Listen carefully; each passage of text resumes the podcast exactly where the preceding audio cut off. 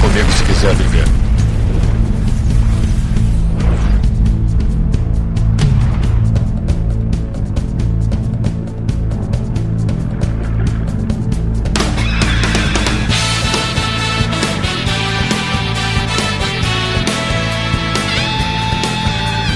Estamos aqui em mais uma Aqui é Joel Suki e eu não quero mais matar. Aqui é o Jota e o Xixiu é muito mais foda do que o Samurai.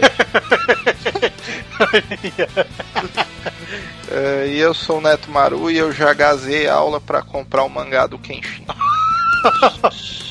Olha aí, cara. E no episódio de hoje a gente vai falar sobre o anime e o mangá mais importante de samurai de todos os tempos. né? O Samurai X, rapaz. Olha aí. A galera pensou que a gente ia falar de Makai Teixeira.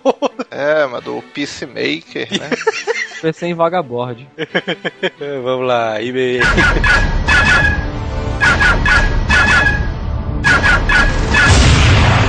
Morreu?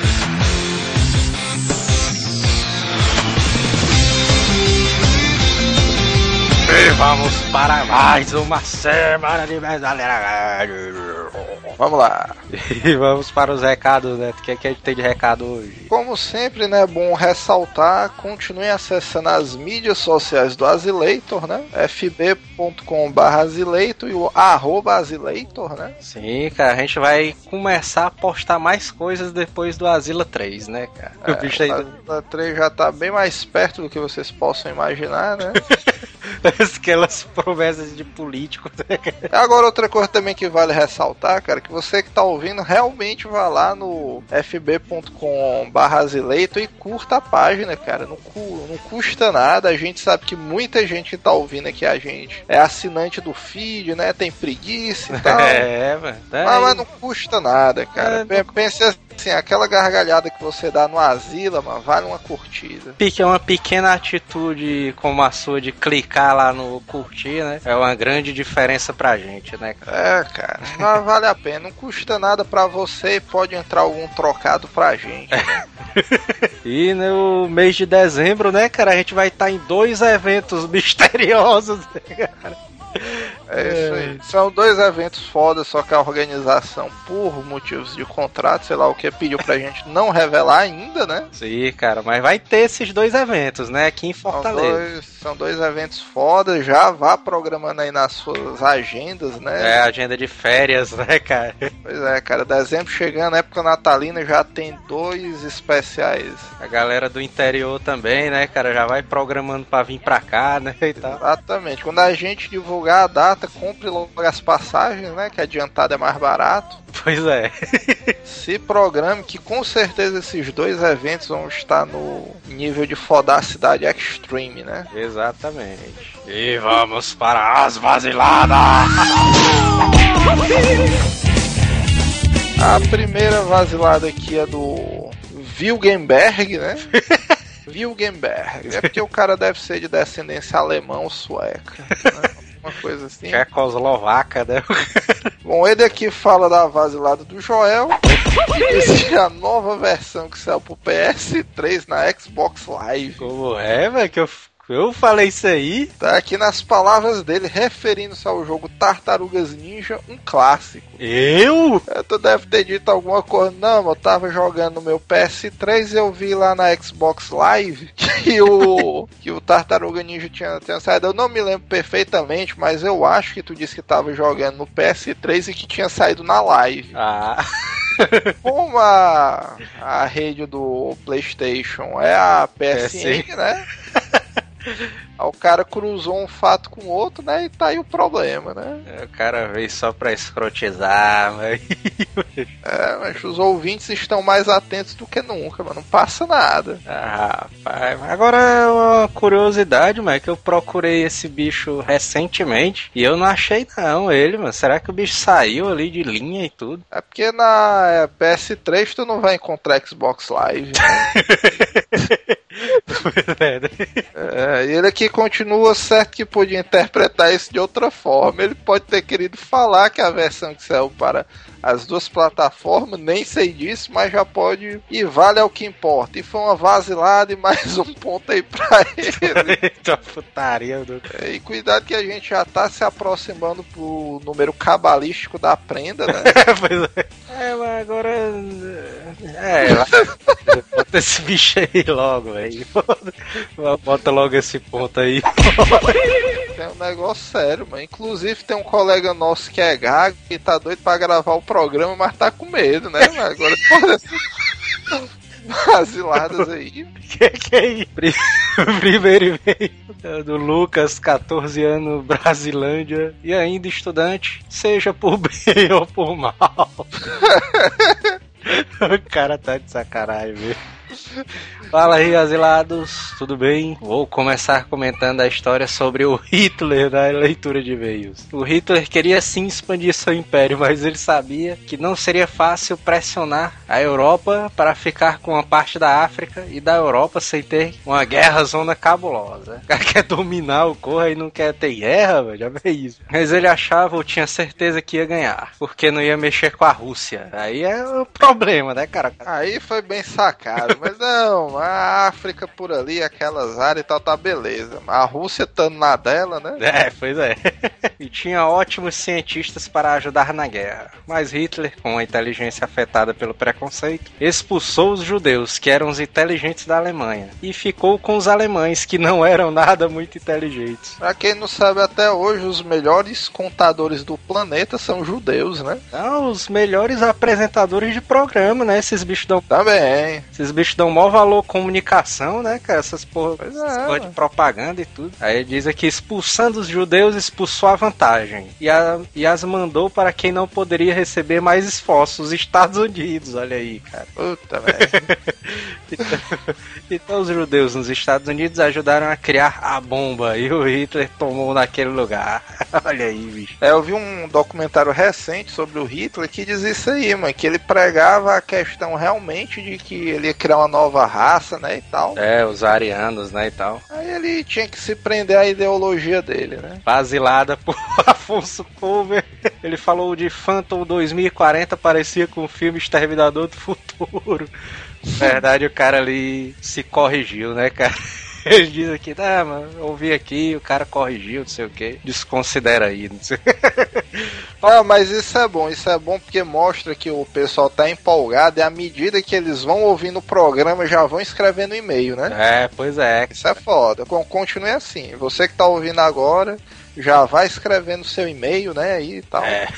Top Gear é muito foda. E a música é um primor, mas o jogo só fez sucesso no Brasil. Nos Estados Unidos fez sucesso de crítica, mas não de vendas. Olha aí, cara, até tinha comentado isso aí. O Top Gear ele não fez sucesso nos Estados Unidos, cara. Ele só fez sucesso no Brasil mesmo e na Europa, eu acho. É porque talvez tenha essa parada de lembrar os carros da NASCAR, né? Alguma é. coisa assim, o pessoal não gostava muito, sei lá. Eu sei aquela parada, né, cara? Tipo, Jiraya também, ele não fez sucesso no Japão, né? Só fez aqui. É mesmo, né? Tem... O cara tem que fazer o cast de mistérios da mente brasileira, né? Aí ele diz tanto que na Videogames Live a música música do Top Gear só é tocada aqui no Brasil. Olha aí, cara.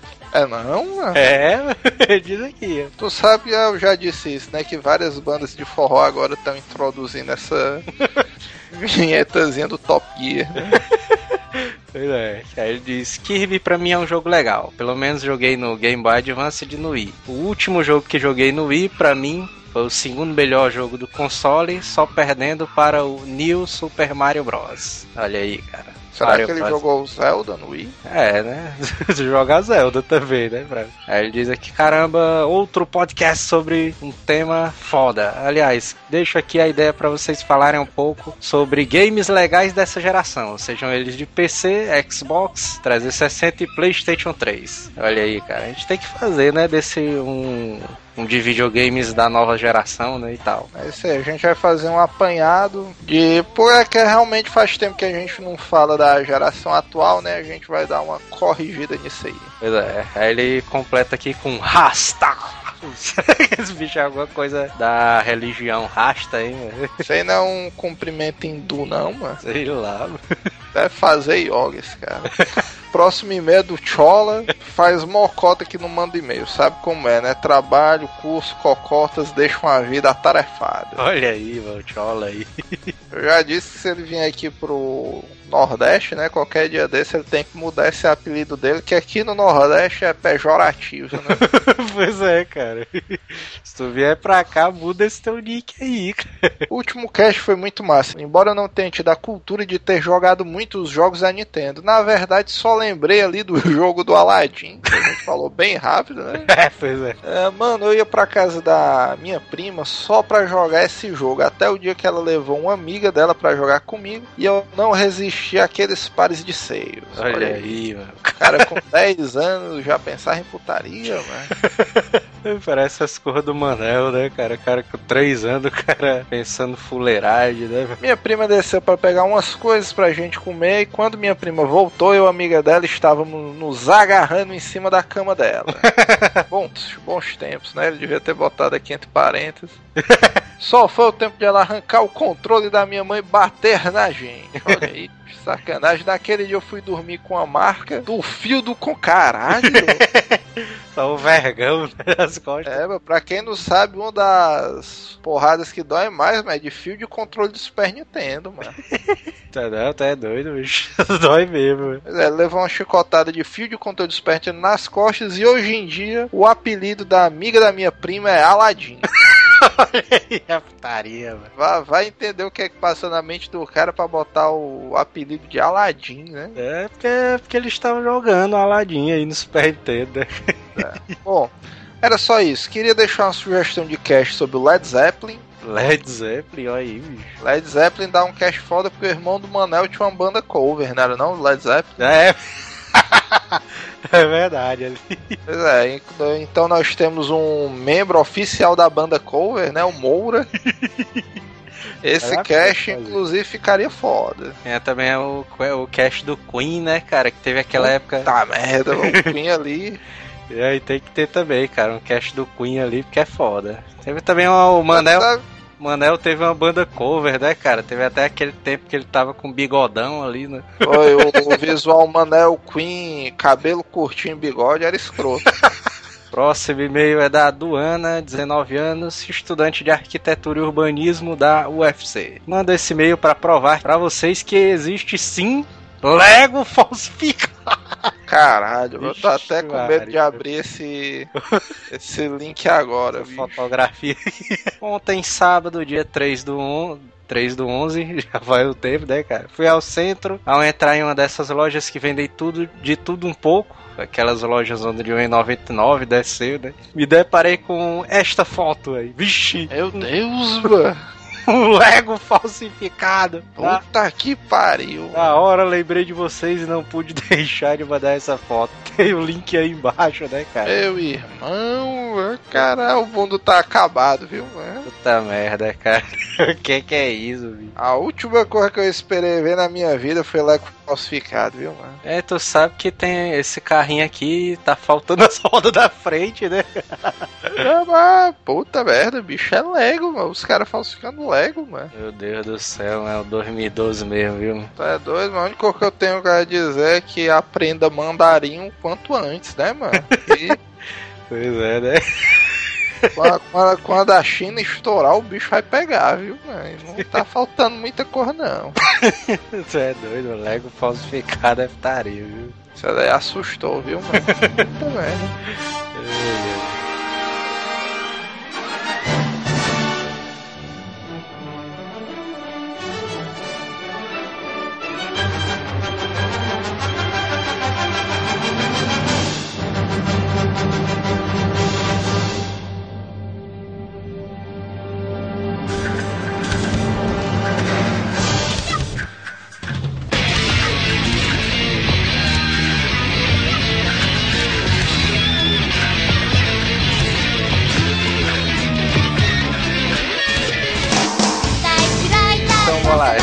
Sempre quando a gente vai falar sobre anime, mangá e tal, a gente sempre começa falando sobre o autor, né, cara?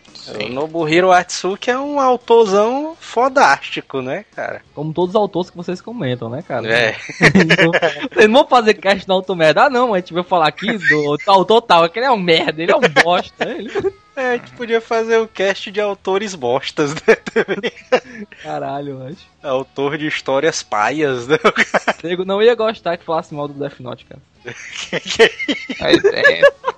Ô, doido. Não, sacanagem, sacanagem. Eu até gosto de. É só pra provocar, né? Isso É, mano, tem que, tem que ter provocação.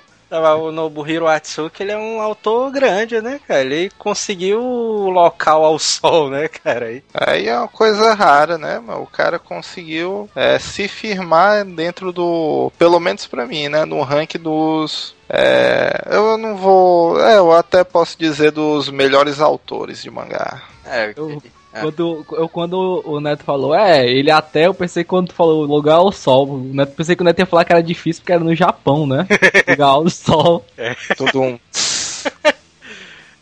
Então, o- ele nasceu em 26 de maio, né, de 70, lá em Tóquio. Ele foi criado na província de Niigata, né? E como todos, a maioria desses desenhistas, né, cara, ele foi influenciado desde criança, né, a desenhar. Principalmente pelo irmão mais velho dele, né? Quem é o irmão mais velho dele? Ah, o irmão mais velho dele que incentivou ele a desenhar, só que o irmão mais velho dele não era mangaka, né? Ah, então não adianta nada. É, Ele mas- que influenciou ele, ele que foi o bom. né? Ele não precisou de ninguém, ele conseguiu sozinho.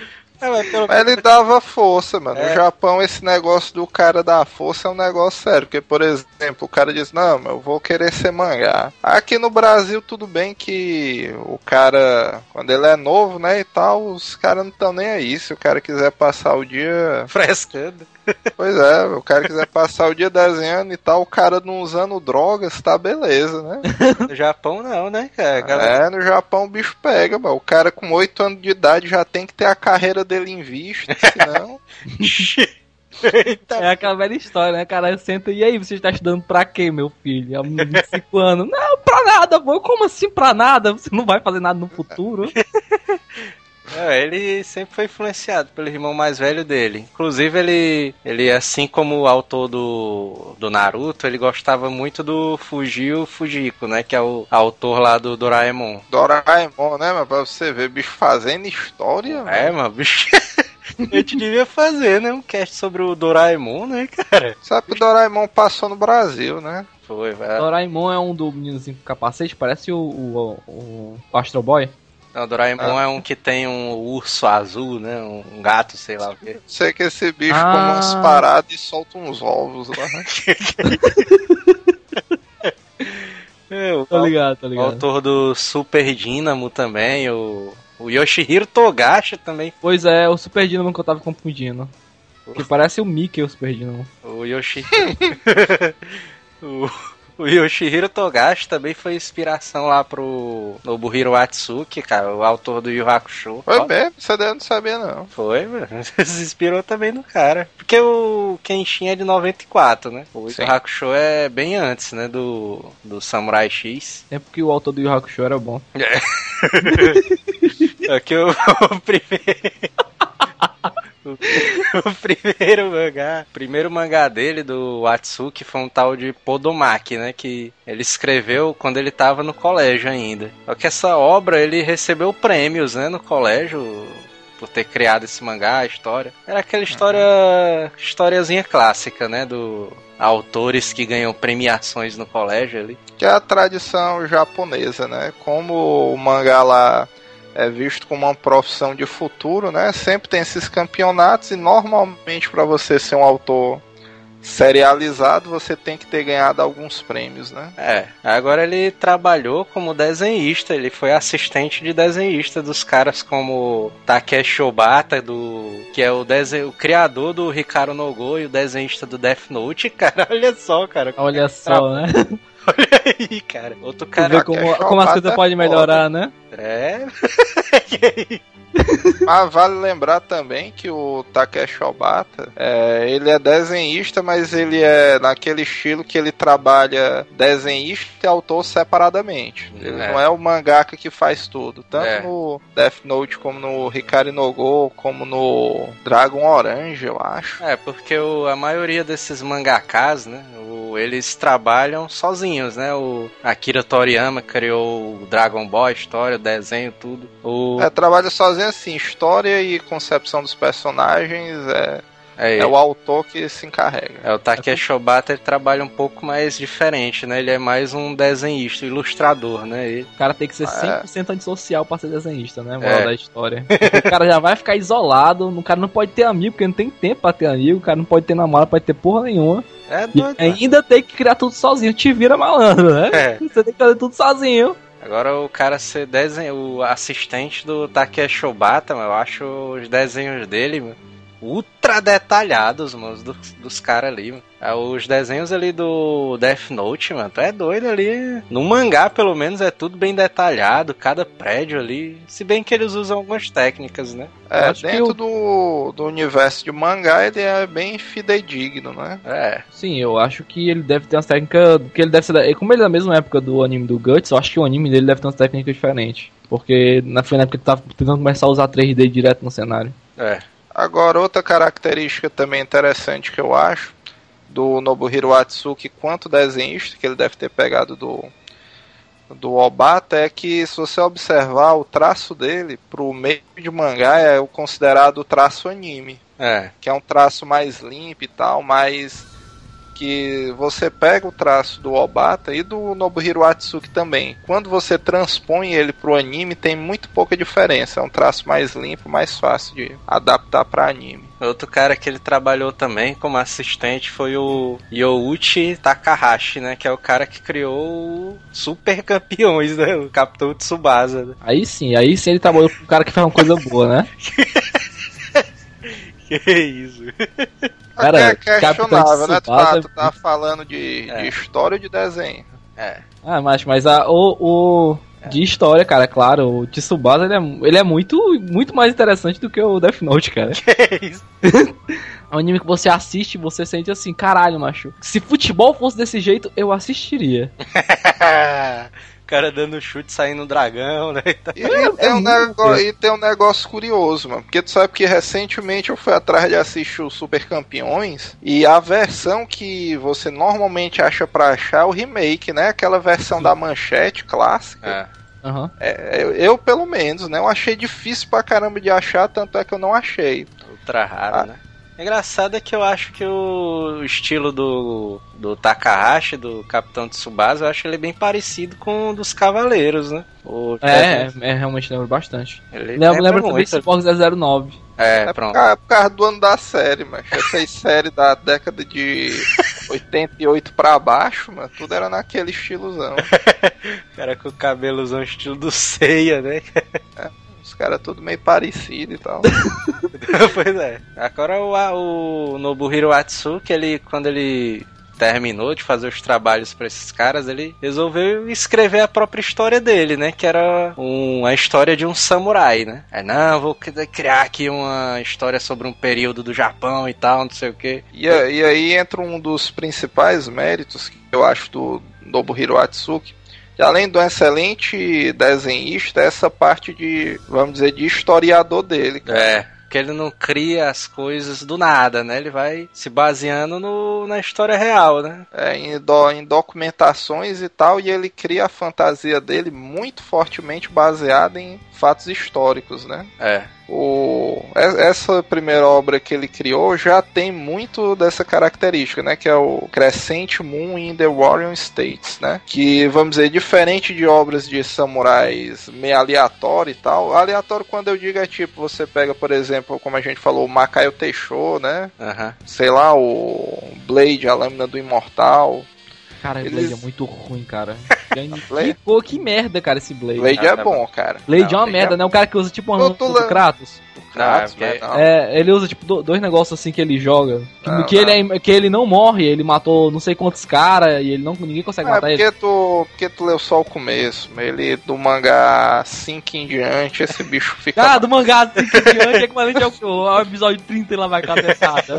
É, exatamente. É, o pior é que quando eu comecei a ler esse Leste, não sei o que, a lâmina do Imortal, achei paia ver, viu? Puta que pariu. Blade, né? Não, É. mas esse aí do Blade a Lâmina do Imortal é complicado no começo, mas porque os personagens são muito parecidos um com os outros. Mano. E ele usa aquela técnica de desenhar lápis, né? Esse cara aí. É, que é foda isso aí. Ah, isso aí tá é foda mesmo. Pois é. Aí vamos dizer, é o- aquela história de samurai na doida, já as histórias do Nobuhiro Atsuki, elas são muito bem contextualizadas, vamos dizer.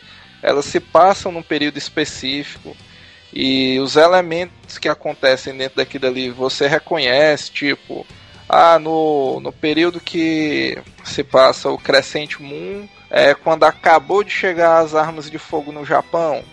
É, isso aí fica bem marcado e tal. As roupas, os cenários que ele utiliza são exatamente de acordo com aquele período. Porque no Japão isso aí é comum, né? Vamos dizer, o cara, ah, eu quero fazer um mangá de samurai.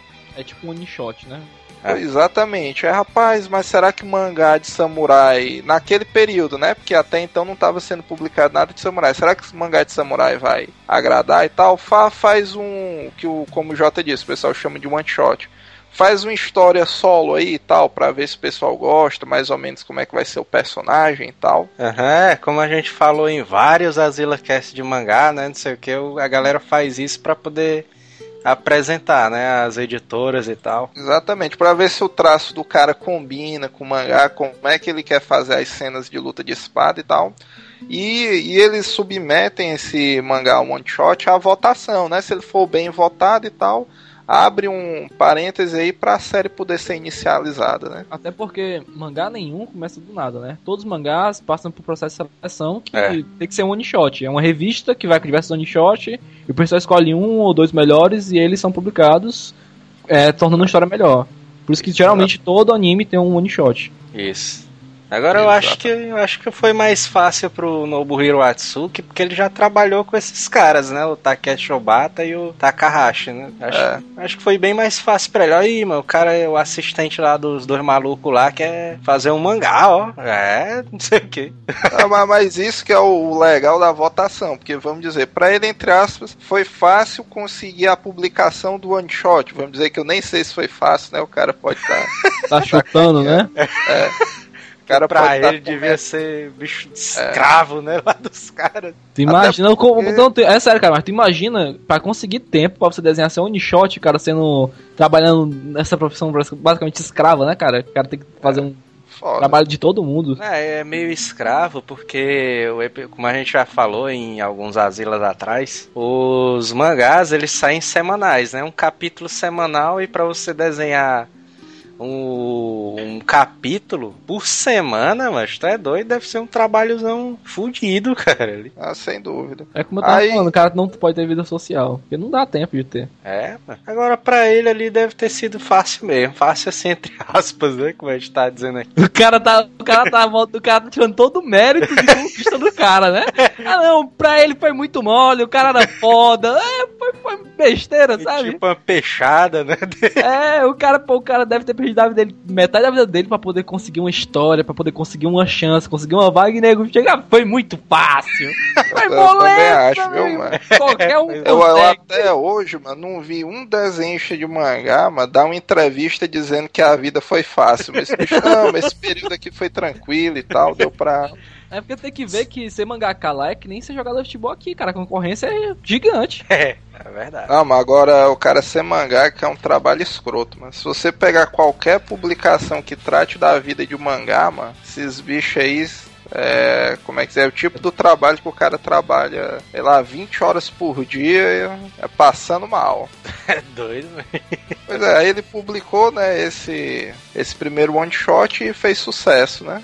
Aí ele criou uma história de espadachim, né, cara? Uma espadachim, um, uma história de um samurai que já existia, né? O Kawakami Gensai. Ele pegou esse samurai, o Kawakami Gensai, que é um samurai que foi um assassino importante, né? Da época do Bakumatsu. É, O Bakumatsu foi marcante porque foi o período em que tava deixando de existir o, o Shogunato para começar o, o Japão, vamos dizer, abrir os portos dele, né? Ficar mais democrático, dar espaço para os outros povos, né? Começarem a se abrir para o mundo, né? Como o pessoal diz de maneira geral. Isso é porque existem vários períodos, né, do shogunato e o Bakunato, o Bakumatsu foi o final ali da, da época, que era onde estava acontecendo a revolução, né? É, se eu não me engano, os dois lados até eles se intitulavam assim os monarquistas contra os os outros caras lá. É, os monar... Ele se titulava monarquista e os outros caras, né? que não são importantes porque afinal de contas eles devem ter perdido pra você não lembrar do cara. pois é. Aí ele criou a história desse cara, né? O Rurouni Kenshin, né? Que é o mangá mais conhecido do Nobuhiro Atsuki. Né? Agora eu acho que o Kenshin, cara, ele tem um estilo de desenho assim. Meu, é um pouco. Vamos dizer assim. É um pouco mainstream, mas eu acho que é diferente do mainstream mainstream, cara. Porque. Eu acho dele totalmente diferente, mano. Não, porque ele é meio baseado no Yu Hakusho, esses animes de mais sucesso, mas ele cria um estilo diferente ali, mano, do desenho dele. Ele se baseia em personagens da Marvel, dos X-Men, ele gosta muito, né, da, dessa parte aí. Isso, mas isso, é, isso é uma crítica que eu tenho ao Samurai X, porque, tipo assim, se você for pegar o Samurai X, no começo, qual era a proposta? era ter, tipo assim, é, luta de samurai que só mudassem as técnicas, que não existisse poder, não existisse nada. E depois ele começou a introduzir devagarzinho poder, poder, poder, e os caras começaram a ganhar poder depois, se você for ver. A poder como assim, mano? Tipo assim, tem um cara, é, acho que isso aí na primeira temporada ainda, antes de ele. Na primeira e segunda temporada, acho. Não, não, acho que ele tá indo caçar o Shishio. Dinheiro. Ah. Hum? O dinheiro ali no começo. Que ele tem meio que um poder, né, ali no que ele consegue não, paralisar. Mas o Tinhê, ele fala que é uma técnica que usa o chakra e tal. Mas tem um cara que ele simplesmente diz assim: não, eu uso o ar, eu consigo fazer pressão no ar, tá entendendo? Tem um cara que, que usa luz e cega ele, tá entendendo? É ah, tipo assim, porra, mas tu tá falando da última temporada não, do Não, não, não, eu tô falando assim, não, e o, o isso aí na, segunda, na última vez, é a terceira. E o, esse cara que eu tô falando que usa pressão do ar é a primeira ou a segunda temporada ainda. Que é um ah, cara que ele é bem grandão. Não, cara, é claro que tem, velho. então, pra, eu já assisti o Rurouni Kenshin, cara, todinho umas 8, 9 vezes, cara. Eu, eu, sei, até, eu sei até onde começa e termina as temporadas do episódio, mano. Quem é esse cara da pressão do ar, mano? É, eu tô tentando lembrar de qual temporada ele é. Ele é basicamente de um episódio que não tem muita importância, né? Um daqueles episódios que começa e termina, que é no máximo dos episódios seguidos. Ih, episódio ah, então de enrolação. Mas ele não é. Mas ele, acho que não é fillers não dele, porque. Ah, vamos, o fillers dele, eu acho que só começa no, no xixi, um, um pouquinho depois do xixi, eu acho. Ah, mas eu acho que o que o Jota tá falando, é, ele até tem razão ali, mas eu acho que o porque o Kenshin, ele é foi publicado na Shonen Jump, né? Que é uma revista para adolescentes, né? E essa é uma cara para ele ser lançado nessa revista, ele tinha que ter essa característica, né, de poderes ultra fodas, não sei o que e tal. Mas eu vou discordar um pouco do Jota justamente por isso, porque até onde é, como é que se diz? Eu me recordo, posso estar esquecendo um detalhe ou outro. O legal do Kenshin é justamente isso, que os caras têm os poderes, né, e tal. Só que teoricamente são poderes plausíveis, mano. Até é. onde eu me lembro, porque por exemplo, as técnicas do Kenshin são técnicas mirabolantes. Não, porque mas assim. Então, não são, cara. Você nunca fica jogando magia. Não, mas assim, ele, ele pega algumas técnicas que existem, só que ele dá uma romanceada naquela pois técnica. Pois é. É isso que eu tô falando, que no começo era basicamente isso, depois não, depois ele começou a botar a técnica que poder mesmo, tá entendendo? Por exemplo, a técnica lá do, do Aoshi, do Saito, elas duas existem, só que, que ele dá uma dramatizada para ficar as lutas ficarem maiores. Exatamente. Tanto é que o Kenshin ele é um dos mangás que eu mais gosto, justamente porque na época, principalmente o mangá, eu prefiro o mangá. Quando o mangá chegou aqui no Brasil, ele era um dos que tinha um maior número de nota de rodapé. É. Porque tudo, tudo era explicado e tudo tinha que fazer sentido. Por exemplo, um soldado lá que atacava o Kenshin nada a ver, o autor explicava, não, ele usa a espada desse jeito, porque o estilo de técnica dele é esse, e Sim. o golpe vem de cima para baixo e tal, não sei o que. Isso eu achava muito foda, mano. E é exatamente isso que eu tô falando, que isso que é o legal dele, e isso foi tirado dele, né? do meio pro final final meio que fica sem explicação os poderes. Eles simplesmente usam poder por usar, tá entendendo? Tem até as outras séries, né, do autor. Ah. Tem série e... depois do Kenshin? Sei que ele tinha morrido, cara. o cara nunca mais vai conseguir fazer tanto sucesso, velho. Dá pena depois, ter falar depois. Pois é, o, o que eu, como eu disse no começo, cara, o que eu fico um pouco triste do autor do Kenshin é justamente isso. Porque ele fez uma obra para mim grandiosa, um, o Kenshin, cara, sem, sem dúvida é um top 3 do meu, das minhas séries favoritas e tal. É um e melhores... o autor. E qual é o primeiro e o segundo? Melhor? É um dos melhores mangás e animes, né? Mangá e anime também, né, cara? Porque o anime também é foda. Eu não posso falar muito do mangá, não, que o mangá só li até o volume 5 ou 6, eu acho. Só o segundo. E e de autor, cara, tu é doido. O Nobuhiro Atsuki, mano, pra mim, até agora, do, das obras que eu li, ele é, pra mim, ele é o melhor autor é, em termos de identificação, mano. Porque quando eu li o mangá do Oroni Kenshin, é, no final de alguns episódios aparecia tipo esse bicho contando o processo dele de criação e tal. Uhum. Aí, vamos dizer, o cara colecionava action figure, passava o dia lendo mangá, assistia anime, ele tinha muitas essas influências, sabe? Ele lia muito bicho. Marvel, né, cara? Também. Pois é, cara, o cara lia muito Marvel, colecionava action figure do Spawn. E essas notas, cara, de final de capítulo, que você ia lendo esse bicho, égua, mano, não sei o que, hoje eu comprei o Samurai Shodown 4, passei dia jogando, mas o, o nível da máquina é foda, não sei o que.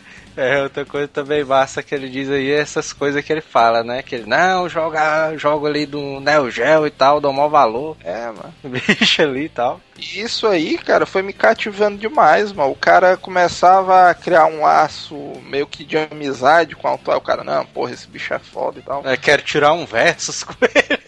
É, mano. Aí o, o, ruim foi isso. Como eu disse, eu acho que um dos grandes méritos do Nobu Hiratsuki é ele conseguir ter esse âmbito é, de nortear o cara na, na parte histórica das obras dele. Só que aí depois do Kenshin ele fez o Gun Blaze West, né? É, que é de faroeste, né? Que ele sempre é. gosta, ele sempre ele disse que sempre gostou dessa, dessas histórias de faroeste, né? Pois é, que eu, eu achei uma obra legal e tudo para mim poderia ter continuado. Eu acho que só o erro dele foi porque ele queria, porque queria introduzir, por exemplo, uma personagem feminina lutadora e tal. E não conseguiu. E, pois é, ele não teve muito tempo para desenvolver muito bem os personagens, teve só seis números e foi cancelado. Mas, assim, isso é uma coisa padrão, cara. O cara, depois que alcança o auge, a tendência é ele cair, velho. Você não vai ver nunca ele fazendo uma coisa melhor. Tanto é, é desenhista tanto... do Yu Hakusho aí, né? Pra discordar de ti. Não, aí é... Depende, não, aí né? é questão de opinião. Vai dizer que tu gosta daquela merda que ele faz, cara. Com certeza. é ruim, cara. Eu acho que depende ali do da criatividade do cara ali. Mas assim, eu tô falando, não é que ele não vai conseguir de maneira nenhuma, eu tô dizendo que a tendência é ele não conseguir. São pouquíssimos que conseguem fazer uma coisa melhor. Tipo o cara Cavaleiro Zodíaco. O cara Cavaleiro Zodíaco, há trocentos anos ele fez Cavaleiros, mas ele não consegue fazer outra coisa que senão Cavaleiros, porque nada faz sucesso. Cara, continua apostando no que tá dando certo. Né? é bem sacado. pois é. E deu no que Aí... deu, né, Cavaleiros? Tem até, é. um, tem até um outro mangá dele que ficou um pouco mais famoso, né? Que é o Busou Rank, mas. O Busou Rank é dele? É, dele também. Caralho, o Busou Rank é bem ruim, cara. mas não foi, o, não o é. O Rank, mano, sabe, sabe um negócio invocado? É. Eu sempre fui mega fã do Nobuhiro Atsuki. Aí quando eu terminei de ver o Kenshin, eu fui ver as outras obras dele, né? Não, mano, esse bicho é muito foda. Ele deve ter continuado feito mangás é, massas e tudo. Aí eu li na internet, isso nos primórdios da internet. Eu, não, mancho, o Nobuhiro Atsuki ele fez um mangá de alquimia. É. Aí eu fui procurar na internet e tava vi o Fullmetal Alchemist, né? Exatamente. Aí eu achei o traço parecido. Eu, caralho, mas esse bicho é massa, ó. vou, vou atrás de assistir essa série e tal. É impressionante como tu conseguiu confundir o traço do Fullmetal com o traço do cara que desenhou o, o Samurai X, cara. É muito bom. É o pior que parece. Eu, eu é. peguei um anime, mano. E, e, e, o, por incrível que pareça, se você pegar o, o anime do Fullmetal Alchemist com o traço do Nobuhiro Atsuki no final do mangá, fica bem parecido, mano. É mesmo, cara, porque pra mim, eu sempre achei o Fullmetal ter um traço muito inferior. O Fullmetal ganha, o Fullmetal, assim, ganha ponto por causa da história, mas o, o traço em si do Fullmetal é bem ruim, cara. Pois é, do anime. Aí eu, eu sei que eu acho que eu ainda assisti a primeira temporada do, do Fullmetal Alchemist, ou foi o primeiro DVD, acreditando que era do Nobuhiro Atsuki, aí depois que eu soube, puta merda. Aí eu fui pegar o Busou Rank mesmo, que mais original. Agora eu concordo um pouco com o que o Jota disse, mas o Busou Rank, é. eu li o mangá e acompanhei o anime mais pela questão do... De ser do Nobuhiro Atsuki de, de ser do autor, porque, sinceramente, se fosse de qualquer outro autor, eu não eu não recomendaria, cara. É muito. Sei lá, cara. Eu, tu já assistiu? Já, eu, eu já. não li o mangá, não, mas o anime eu já assisti todinho. Eu assisti porque eu. Assim, eu, quando eu começo a assistir uma coisa, eu não posso dizer assim, essa coisa é ruim. Você só pode criticar ah, você, quando você assistir. Eu critico, assim, eu falo, por isso que certos animes eu falo assim, ah, não, não, ah. realmente não assisti todo, não. Que nem eu falei do, do, do Blade. Eu falei que é merda até onde eu vi. Mas ah. o, o. Pra mim criticar uma parada, tem que assistir toda. Tá entendendo? É. Não vou te dizer assim, ah, esse anime é totalmente ruim se eu não tiver assistido. Então eu assisto todo pra poder xingar depois. e, a, e a crítica do Busou Rank? É uma bosta. Mas, cara, é, aquela luta na lua é ridícula, cara. É, o Busou Rank, velho, o, o Jin tinha me vendido esse bicho como se fosse o. Porque eu já conhecia o Fullmetal Alchemist, já tinha assistido e tudo. Aí o Jin chegou pra mim, aí, ei, mas tem um Busou Rank ali e tal, não sei o que. É de, alquimista. É de alquimista também, aí, inclusive é do mesmo cara do Samurai X. Eu, bicho, mano, bicho deve ser massa, não sei o que. O bicho me foi vendido como se fosse um Full Metal Alquimista. aí eu fui assistir, régua, Dima, já bem isso aí, mano. Esse daí, é, esse daí é o que vai lutar na lua, né, ô Neto? É. No final, é muito ruim, cara.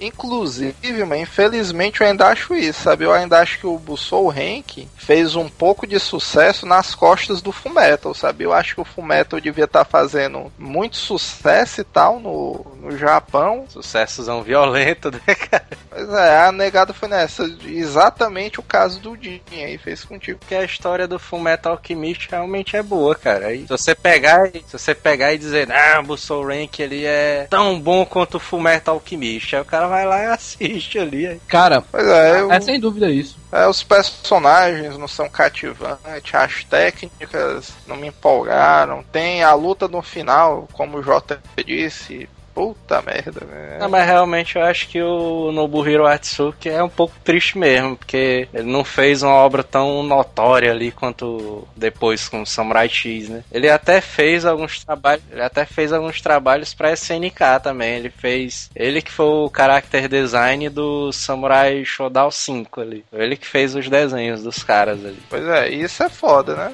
É. Agora o último mangá que ele tava publicando, cara, o Embalming, esse aí eu já gostei. Vocês chegaram a ver? Qual? Qual o nome? Embalming. Vixe Maria, velho. Que isso aí? Esse eu, eu, eu, achei foda. Eu dificilmente não acesso a mangá, cara. Eu, eu, eu, o mangá que eu consigo ver é quando geralmente eu consigo por algum scan, alguma coisa assim, mas difícil de conseguir mangá aqui no Brasil, cara. Ainda mais O Embalming, mano, ele é mais ou menos como se fosse a história, vamos dizer, entre aspas, do Frankenstein. Vixe. É, é, mas é tipo um garotão lá muito louco que. Isso eu. Faz tempo que eu li. Eu li, eu acho que os dois primeiros mangás. A história se passa tipo numa Inglaterra medieval mesmo. Aí ele já consegue ambientar muito bem. Aí é tipo isso. Se não me engano, são tipo os monstros que, vamos dizer, roubam partes humanas. Uma coisa assim. Aí o protagonista, esse bicho é estilo um exorcista, só que aí depois o cara descobre que ele também é um Frankenstein. Eu, eu não tô lembrado exatamente os detalhes não, mas se vocês puderem depois dar uma olhada, até eu vou olhar Tô vendo aqui algumas fotos desse bicho aí.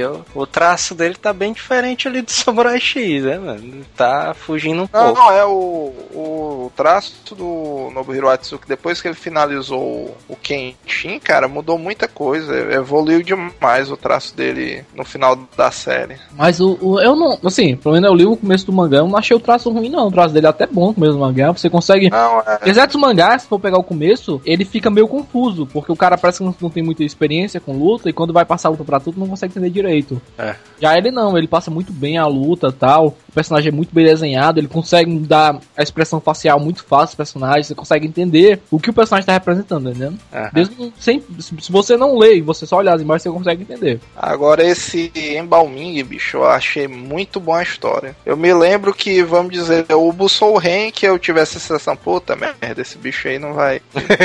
não vai pra muito longe, não. E tanto é, frente, né? cara, o Embalming, se é porque ele já tem tempo, eu acho. Eu acho que já tem uns dois anos ou mais que o mangá saiu.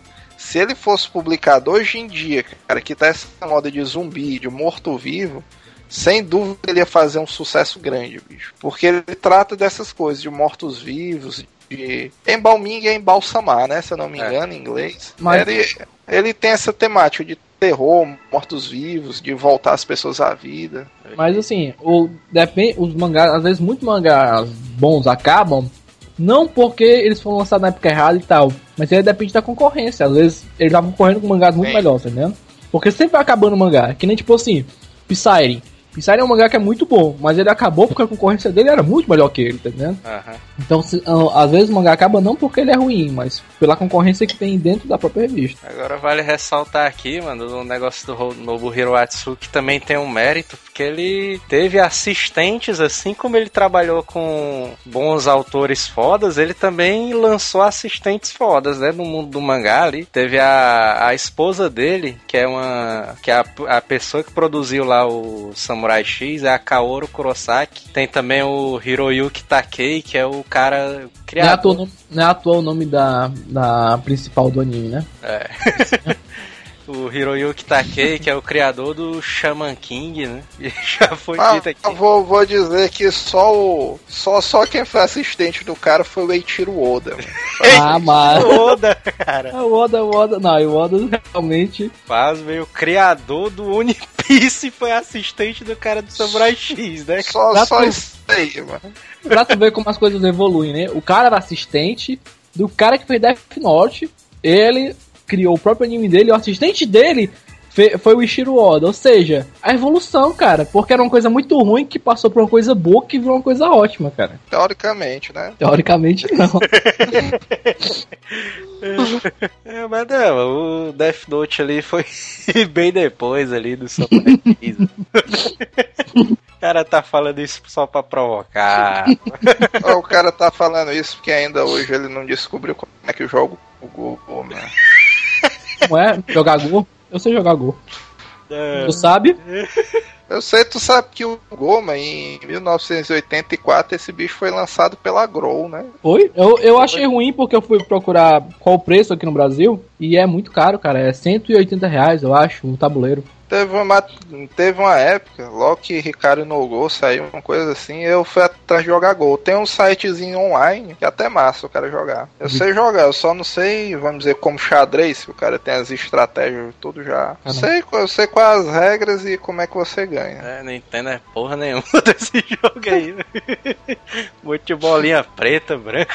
Ah, Mas- aí. Não, tá, tá confundindo bolinha preta, bolinha branca no Go? Não, o gol, o jogo. Não, Esse cara. não, Não é esse não, aquele É, que é tipo é xadrez esse. japonês. Bolinha Eu- eu- preta, bolinha branca, não, ele tá confundindo com aquele que você tem que fazer uma, uma- um traço branco. Aí se você botar um do outro lado, transforma os brancos em preto. Ah, não, mas isso aí é tá, tá quatro. confundindo. Não, eu tô falando que ele tá confundindo com isso. Um monte de pontinho Não, branco tu tá preto. confundindo, Jota. O gol, ele é só bolinhas brancas e bolinhas pretas, você dominando territórios.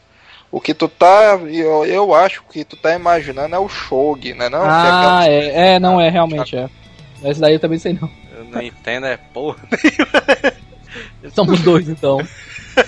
Eu sempre, pra mim, eu sempre achei que o gol era essa porra, cara. Eu só É. eu me lembro ali do. O Shogi, uma, uma época que eu fui tentar jogar, mas esse bicho é bem mais complexo, porque as peças evoluem, né? Mas É, eu achei, eu achei legal, cara, porque ele é um jogo que você pode fazer parecer que tá perdendo e ganhar, tá entendendo? Justamente você, por você isso, começa porque com os 20 peças caras e você tem mano. que ir colocando. Pois é, você tem que você pode ir colocando as peças. Aí quando ela chega, eu acho que é na terceira casa, perto do final, ele pode ele evolui e você ganha uma peça nova. Você pode conquistar a peça do inimigo quando você derrota ele, tá entendendo? Eu sei que eu me lembro que tem uma parada lá que o cara tem tipo um lanceiro. Aí esse bicho evolui pro general não sei o que celestial. né? bicho muito louco lá. bicho com a armadura zona dourada, né? Da mente do é? cara. Mas é, é maneiro que você, assim, é, é, se eu, se eu não sei, eu nem lembro, faz muito tempo que eu joguei. Eu joguei faz uns 3 anos. Eu jogava muito. Taria Aí era tipo assim: quando você mata um peça inimigo, você não mata, você pega ela pra você e você pode colocar ela num determinado território. Que se eu não me engano, é até 5 casas, é uma coisa assim, você pode colocar em qualquer lugar, tá entendendo? Aí você tem que ir defendendo pra não, uma peça não morrer. Porque se uma pessoa morre, ela vai pra mão do inimigo, tá entendendo? É putaria porque, não, Cavaleiro Celestial, aí a pecinha é preta e branca e na mente do cara, o cara o cavaleirozão com a armadura dourada. É que nem RPG, cara. RPG o cara chegava, vou jogar uma bola de fogo, você joga um dado, cara. Que é uma coisa mais corta da clima que é isso. Eu vou invocar um dragão. Vá, não.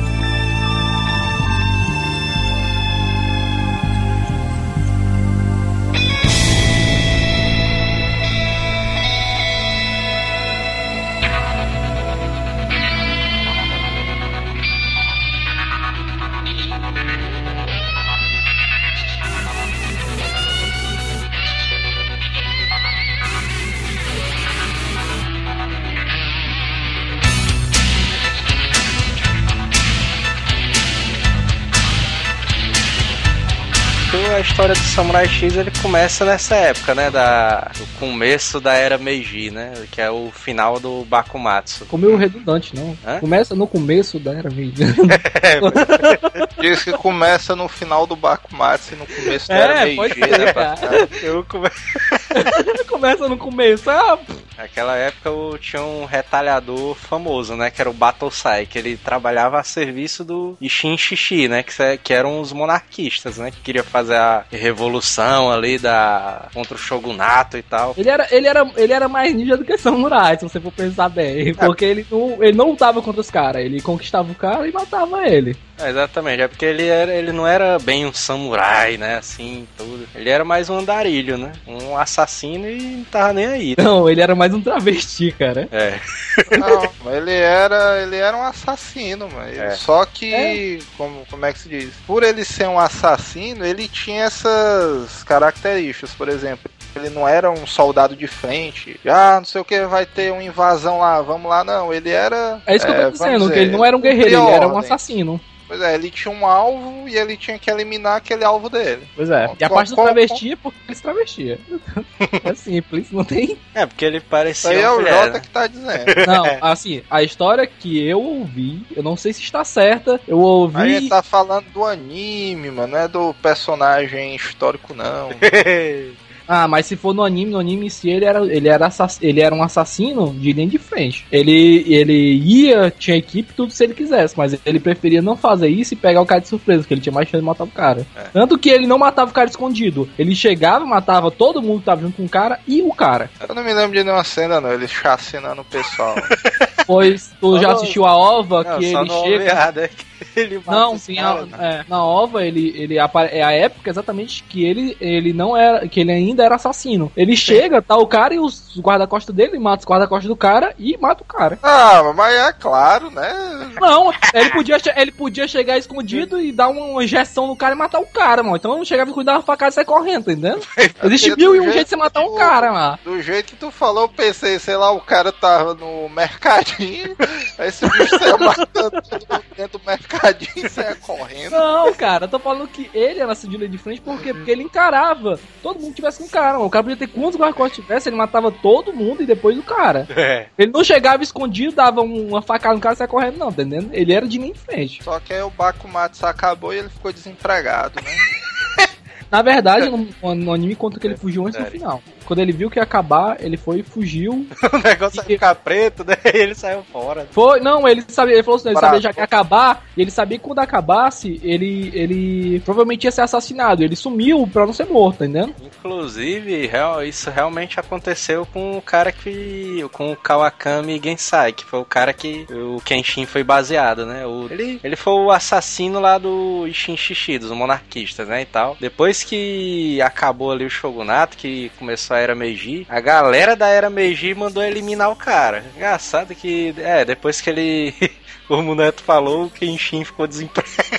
Depois que começou a era Meiji, né? E só a título de curiosidade, cara, como a gente falou, muita coisa da história do Samurai X aconteceu, né? Na história real do Japão. Por exemplo, a era Meiji trouxe, por exemplo, mudanças fortes, né? No cenário econômico do Japão, que foi a extensão do... a extinção do feudalismo, a criação do É, que os, os samurais pararam de ter cargos importantes, né? Pass, passaram a ser pessoas comuns, ao invés de ser, tipo, no, meio nobres e tal. É. Inclusive, tem, não tem essa história de que o samurai não podia mais andar com espada no meio da rua e tal. Sim. É, muitas das histórias do, do Kenshin no início se baseiam nisso. É, aquelas confusõezinhas que ele se mete e tal, porque ele anda com arma e o porte de arma é proibido. É. E é, volta e meia tá lá, não, é uma espada ao contrário, não, espada é o cara, pera aí, volta aqui, ele não! é, o cara vai e diz, mas se tu virar o, a tua espada ao contrário, ao contrário, ela vira uma espada normal. é só esse bicho aí. É. esse bicho assim, né? Ah, mas tem essas coisas mesmo, que ajuda a contextualizar o período. E o Samurai X, ele, ele o Kenshin, ele aparece lá na cidadezinha da Kaoru pra, com a espada, né? A, da lâmina ao contrário, porque ele depois que terminou ali o, o Shogunato, que o Shogunato foi vencido e começou a era Meiji, ele decidiu não matar mais, né? Decidiu parar de ser um assassino. Sei lá por quê, né? É. e aí ele criou essa espada, né? A Sakabato, que é a lâmina de espada ao contrário, que eu não entendia no começo como era lâmina ao contrário, mas depois que eu vim ver que como era, né, a lâmina ao contrário. Ah, tá. Tu achou que no começo ele cortou a ele cortou o tiro de uma bazuca com com uma espada cega. Não, é porque eu não entendia como era essa espada ao rapaz, a lâmina. Pensava que era só uma lâmina invertida, né? É, eu já Não, cara, ele eu nem sei o que ele imaginava. É bem isso. Imaginava que segurava na parte de cima, era ao contrário. É bem, como é que é esse ao contrário, velho? É bem isso. Ele matava o cara com cabo, né, da espada. Ele segurava na lâmina, né, cara? Pra dar uma porrada no cara. Depois que eu vim ver, né, que a, espada, a parte que é curva, né, da espada não tem lâmina. E a parte de trás é que é afiada, né? Que é perigosíssima, né, cara? Que o cara ele, o cara, como eu falei, ele corta um, um, tiro de bazuca, dá um tiro de bazuca nele e corta o tiro no meio, cara. Porque geralmente, pro cara apoiar e o golpe da espada sair mais forte, ele apoia a mão dele na lâmina, né? Às vezes ali. Aí ele vai fazer isso nessa espada de lâmina ao contrário, aí o cara se corta todinho ali. Mas, na hora que ele segura a lâmina, cara, isso é muito escroto. Não, aí no começo do, da história do Kenshin é esses episódios meio comédiazinho, né? Esses episódios mais, vamos dizer assim, leves levezinho, né? Pra introduzir ali o Cara, no começo tem uns episódios levezinhos, acho que lá pelo quarto episódio aparece o cara lá do Chapéu Negro, que é foda pra caralho. Não, ele já tô... aparece fudendo com todo mundo, cara. Ele aparece lá na frente, no episódio 10, né? Não, é não por aí? Acho que não, acho que é antes, viu? É porque esse cara aí do Chapéu Negro, cara, é o primeiro inimigozão foda, né? Que ele enfrenta ali. É, então, no comecinho tem essa história de que ele não quer mais matar, né? O Kenshin e tal. E ele quer só arrumar um abrigo pra ele, né? Porque ele é meio mendigo, né? Na verdade, eu acho que no começo ele não. Vamos dizer, não é nem que ele quer arranjar um abrigo. Ele, ele vai caminhando, só que é, o que leva ele a ficar na cidade da Kaora é porque estão usando o nome dele de má fé, né? é, pronto, é exatamente. Os caras querendo ganhar dinheiro em cima do nome dele, ele fica meio cabreiro, né, com essa parada. Ele não é meio, meio mendigo, ele é completamente mendigo, cara. ele é muito mendigo, cara. Total, Ela pergunta quanto tempo você não toma banho? Ele, ah, faz muito tempo. Tanto é que antes de ele conseguir abrigo, ele se instala instala na cidade para investigar a questão do falso Batossai. E é morando debaixo da ponte, mano. É, mano, ele é completamente mendigo, cara. A invocada é que a galera reconhece ele de cara, né, mano? Porque não tem como não reconhecer ele, né? Não, ele é um samurai que tem um X na cara. Aí o cara aparece lá com um Xão na cara. Vige, vó, Iva. o bicho ali, ó. Mas assim, ninguém no começo ninguém reconhece ele, porque ele é tão lesado que nego simplesmente, ah, pô, não é ele, com certeza, sabe? Ah, o cara tem um, um X na cara. É, mas tipo assim, o outro cara, ele fala, ah, eu sou, eu sou o Kenshin. O Aí o cara é grandão, também. fodão, alto pra caralho, forte pra caralho, e ele todo afeminado assim no cantinho. O outro desenha de caneta, né? O X na cara. e é isso aí mesmo. No começo, no, vamos dizer, ele podia ser idêntico, mas ninguém dizia, ah, esse cara é o assassino do Shogunato. O bicho todo, vamos dizer, facilmente enganável ali. É, pois é, né? Só que ele realmente se mostra. O bicho é fodão, cara. Aquela primeira luta dele que ele tem contra esse cara aí do bigode, mano, que tá se passando por ele. Viu? Isso aí é o que mostra um mérito do anime, porque na época que eu assisti, mano, na época quando esse bicho ficava com raiva, mano, que ele mostrava o olharzão de assassino dele, o cara, eita porra, mano. agora fudeu, mano. Pois é, isso que eu tava falando, que tipo assim, o traço dele, ele muda muito facilmente. Então você passa, ele, ele para de ter aquela cara retardada e começa a ter uma cara realmente de um cara que é um assassino, sabe? É, muda... Isso aí, se, se o anime passasse nos dias de hoje, com certeza a galera ia fazer o meme, né? Do Kenshin um olhão. Esse bicho com um olhar mais sério é bicho, mas agora a porra ficou séria. É doido, mano. Na, na, primeira vez que esse bicho fica puta ali, mano, que ele mostra o olharzão dele de seriedade, mano. Puta que pariu, mano. Outra coisa legal é que logo nesse início ele mostra o estilo dele de combate, né? Esse bicho usa técnica, só que diz o estilo todinho. E logo nesse início dava para você perceber, como o Jota falou um pouco antes, que o anime vai ter muita dessa coisa de estilo de combate. Uhum que logo no anime a Kaoru diz que o estilo dela é um estilo pacífico, que é, é voltado já pro, que é voltado já para, vamos dizer, um período de paz e tal, é um estilo de defesa. O do Kenshin já é um estilozão mais caceteiro, né, que esse bicho Não, mas ele é cabeça do cara. Pois é, mas o estilo dele ele fala que é, meu estilo eu uso porque é o jeito, porque se eu pudesse usar outro eu usava. Tanto que ele fala assim: meu estilo não vou passar à frente, vai morrer comigo. O Yahiko, esse bicho quer aprender, né? O estilo do é, Kenshin, ele não quer é- ensinar. Mas o Yahiko é foda, que o Yahiko, ele aprende o estilo do Kenshin sem, sem o Kenshin ensinar ele. Que naquela. Na, lá no episódio que o, o Dojo está sendo atacado e o Kenshin tá lutando contra o, o pessoal da. Esqueci o nome da, da organização, cara, do Shishio. O Jupon Gatana. Ah, Jupon Gatana. É. Eles estão lutando lá, aí o, o Doji é atacado e o Yahiko usa o, o, o estilo Temidzurugi. Ele dá um pulo, pula nas costas do cara e usa. Mais ou menos. Não, ele acerta, ele, ele derrota o cara com isso, macho. Ele, aquele cara tá voando, ele derrota? pula nas costas do cara, derrota sim. Cara, ele pula, dá uma porrada no cara e o cara cai lá de cima e cai lá embaixo. Aí ele pula em cima do cara tá e desce. Dizendo na... Não é aquela hora que aparece o gigantão, não, ali. Sim, é. É exatamente nessa, nessa hora ele não usa, ele usa o estilo da Kaoru. É... é não, é do Kenshin, cara. É da Kaoru. até, é, não, é do Kenshin. Até a Kaoru fala com ele como é que ele aprendeu. Ele fala, não, eu vi tanto o Kenshin usar que eu aprendi. Olha. Tenho quase certeza que é o da Kaoru. Também é. que ele quer aprender ali no começo, né? Ele é um ladrãozinho e tal, a galera fica, ah, não sei o que. Não, mas o legal do Yahiko no começo é porque ele tem essa parada de samurai, mano. É os caras todos falando, ah, o bicho é um meliante e tal, não sei o que. Mas tem a justificativa da história porque ele rouba e tal. E, na, e ele também não é, se fosse para ser um ladrão, não era um ladrão qualquer, né? Esse bicho na verdade seria um mafioso. O pai, o pai dele era um samuraizão foda, né? Ali. É, e ele entra pro crime justamente por isso, que a família dele contrai uma dívida com a máfia. É. E pra poder quitar a dívida, ficar honrado com o nome dele, ele se alia os caras. Só que o Kenshin também dá um pau, né? E consegue libertar ele, né? Pra tu ver como, como o anime é educativo, né? Ele, ele.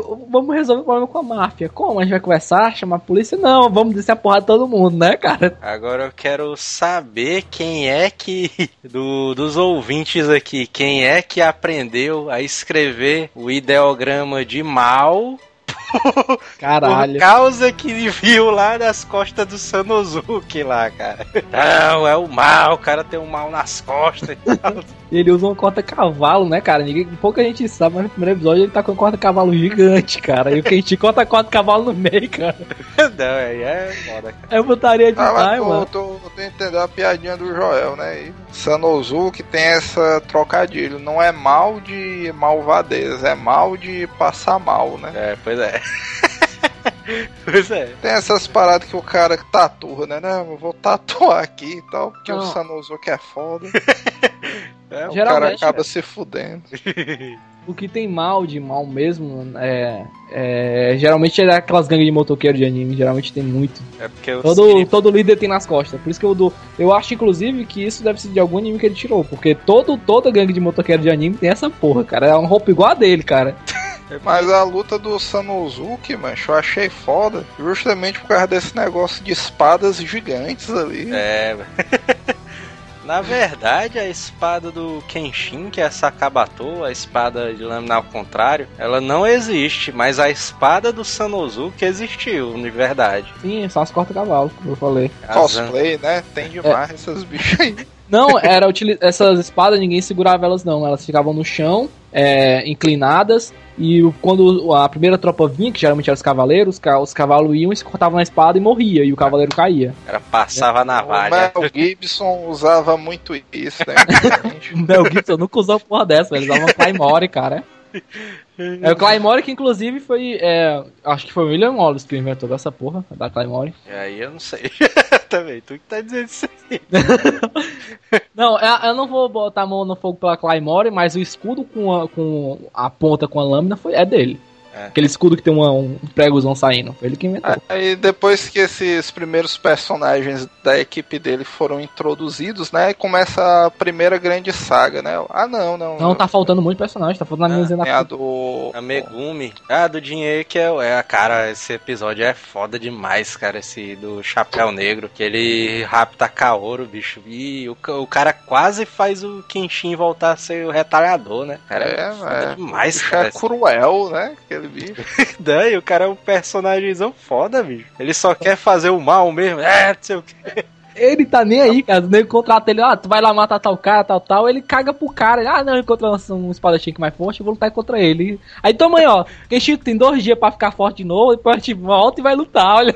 É, putaria, porque ele é daquele tipo que o cara dá um dinheiro pra ele. Não, mano, te dou aqui mil e tantos pra tu matar o fulano aí. Vixe, matar quem? Peraí, velho. Ah, mano, fulano lá. Ah, mas esse daí eu mato de graça. É.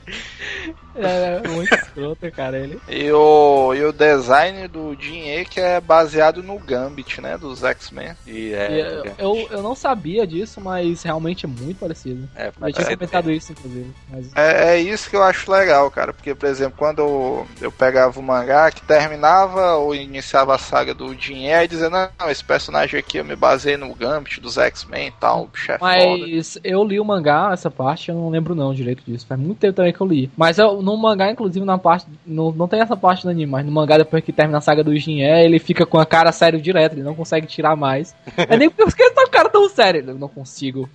de novo. Meus músculos travaram. Que o cara. É engraçado o jeito que o cara morre, cara. Engraçado assim, né? Porque. É, o cara morreu, que comédia. Foi muito divertido. Antes do que eu, né? Porque ele se mata, daí ele vê que não, não vai conseguir derrotar o Kenshin, aí ele se mata. Aí ele até diz: É, dozona gostosa e tal, da morte. Jabeísmo, cara. Porque pra um samurai isso aí era tradicional, né? É, cara, o negócio aqui não tá dando certo. Ele foi, ele foi honrado, ele foi honrado e a Rick não foi. não, a primeira saga é a saga do Aoshi, né não? Que é o do Onil é. Abanshu, né? Uhum. O que é que eles estão é. querendo fazer, na, na verdade, cara? É aquele negócio é. da, da metralhadora e tal? Eles estão querendo transportar armas pro Japão, acho. São armas... Na verdade, não é a Onil Abanshu. A Onil Abanshu é, vamos dizer, uma situação parecida com a do Kenshin. Eles eram a classe ninja do Shogunato, né? Hum. Especializado em espionagem, assassinatos também. Só que eles perdem o, vamos dizer, ficam desempregados, né? Uhum. E como boa parte do pessoal naquele tempo eles ficam sendo guarda-costas de um traficante de armas, entre outras coisas, né? Ah, então tem a ver com tem a ver, né, com aquele negócio da metralhadora e tal. eu tô tem, tem que o cara trafica ali, armas de fogo, drogas. É. Eu acho que ali, inclusive, ele vai lá no carregamento deles e pega a metralhadora lá que já é a primeira vez que eles estão transportando e tal. E aí o cara vê a, a, coisa clássica de anime, né? Que é a primeira briga de equipes, né? Aí é foda, né, cara? A equipe ali do Nil Abanshu, que é a equipe do Aoshi, cara. Pra, pra começar que o Aoshi é foda, né, ali. O Aoshi, é, o Aoshi é muito escroto, cara.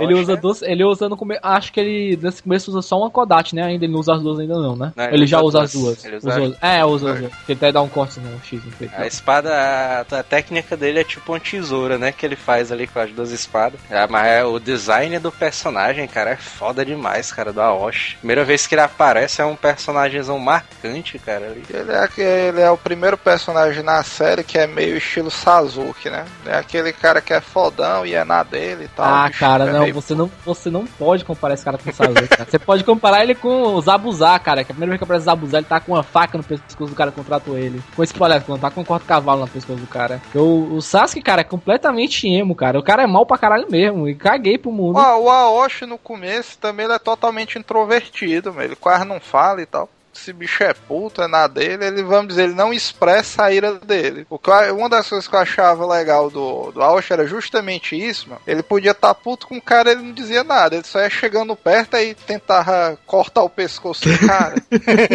Mas é isso que eu tô dizendo, que tipo assim, o Sasuke, apesar de ele ser um personagem principal tal, ser comparado com ele, mas o Sasuke jamais mataria o Naruto. Todo mundo sabe disso. Mas o Aoshi já tentou matar o Samurai pra valer, sabe? Você vê o cara tentando cortar o pescoço dele com tudo, cara. Não, ele, ele, não dá, ele não dá trégua, cara. Ele tenta cortar o pescoço mesmo, acho. Tanto que no, quando ele vai lutar lá no, no- dentro do lugar lá do Shishio, o Samurai X fica com o pescoço todo enfaixado, que ele quase corta o pescoço dele, cara. É, ele quase mata, ele dá um pau, né? No Kenshin, Ah, na dá um- primeira vez. É doido, cara. Na equipe do Aoshi tem o cara do o Ryotoko, que é um cara que consegue cuspir fogo. Aham. Aí uma das coisas que eu achei interessante do anime foi justamente isso, que o cara, ele cospe fogo, mas no anime e no mangá também eles explicam exatamente por que é, porque o cara tem um tanque de gasolina no estômago. Esse bicho, os dentes dele tem tipo um engatezinho que solta faísca e tal. No início ele explica exatamente, claro que é exagerado, mas como seria humanamente possível pra um cara conseguir cuspir fogo, né? Sim, não é, não é ele ter um poder que cospe fogo. Ele, ele tem um, um, um mecanismo que faz ele cuspir fogo. E no mangá o Kenshin dá um burrão nele e tira ali o tanque de gasolina, né? Faz ele vomitar, né? Não?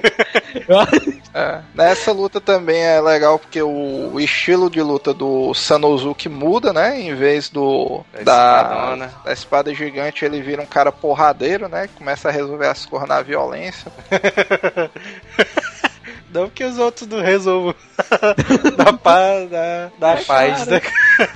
É, bicho, O mas, mas eu achei, eu achei legal porque, vamos dizer, no anime de samurai e tal, o cara dá porrada e tal, o bicho esmurrando os outros, mas é massa. pois é. Não, mas agora da equipe ali do, do Aoshi, um dos caras ali que eu acho mais massa, velho, é o Hannya ali. É até doido, o Hannya ali é um personagem muito massa, velho. O design dele é O foda. design dele é massa, velho. E o estilo da técnica do cara também é outra coisa que é meio realista, né? Pois é. Porque ele usa uma roupa que confunde o cara, né? O cara perde a noção de espaço e É. não consegue se defender. O cara, quando pensa que o murro tá vindo, já foi.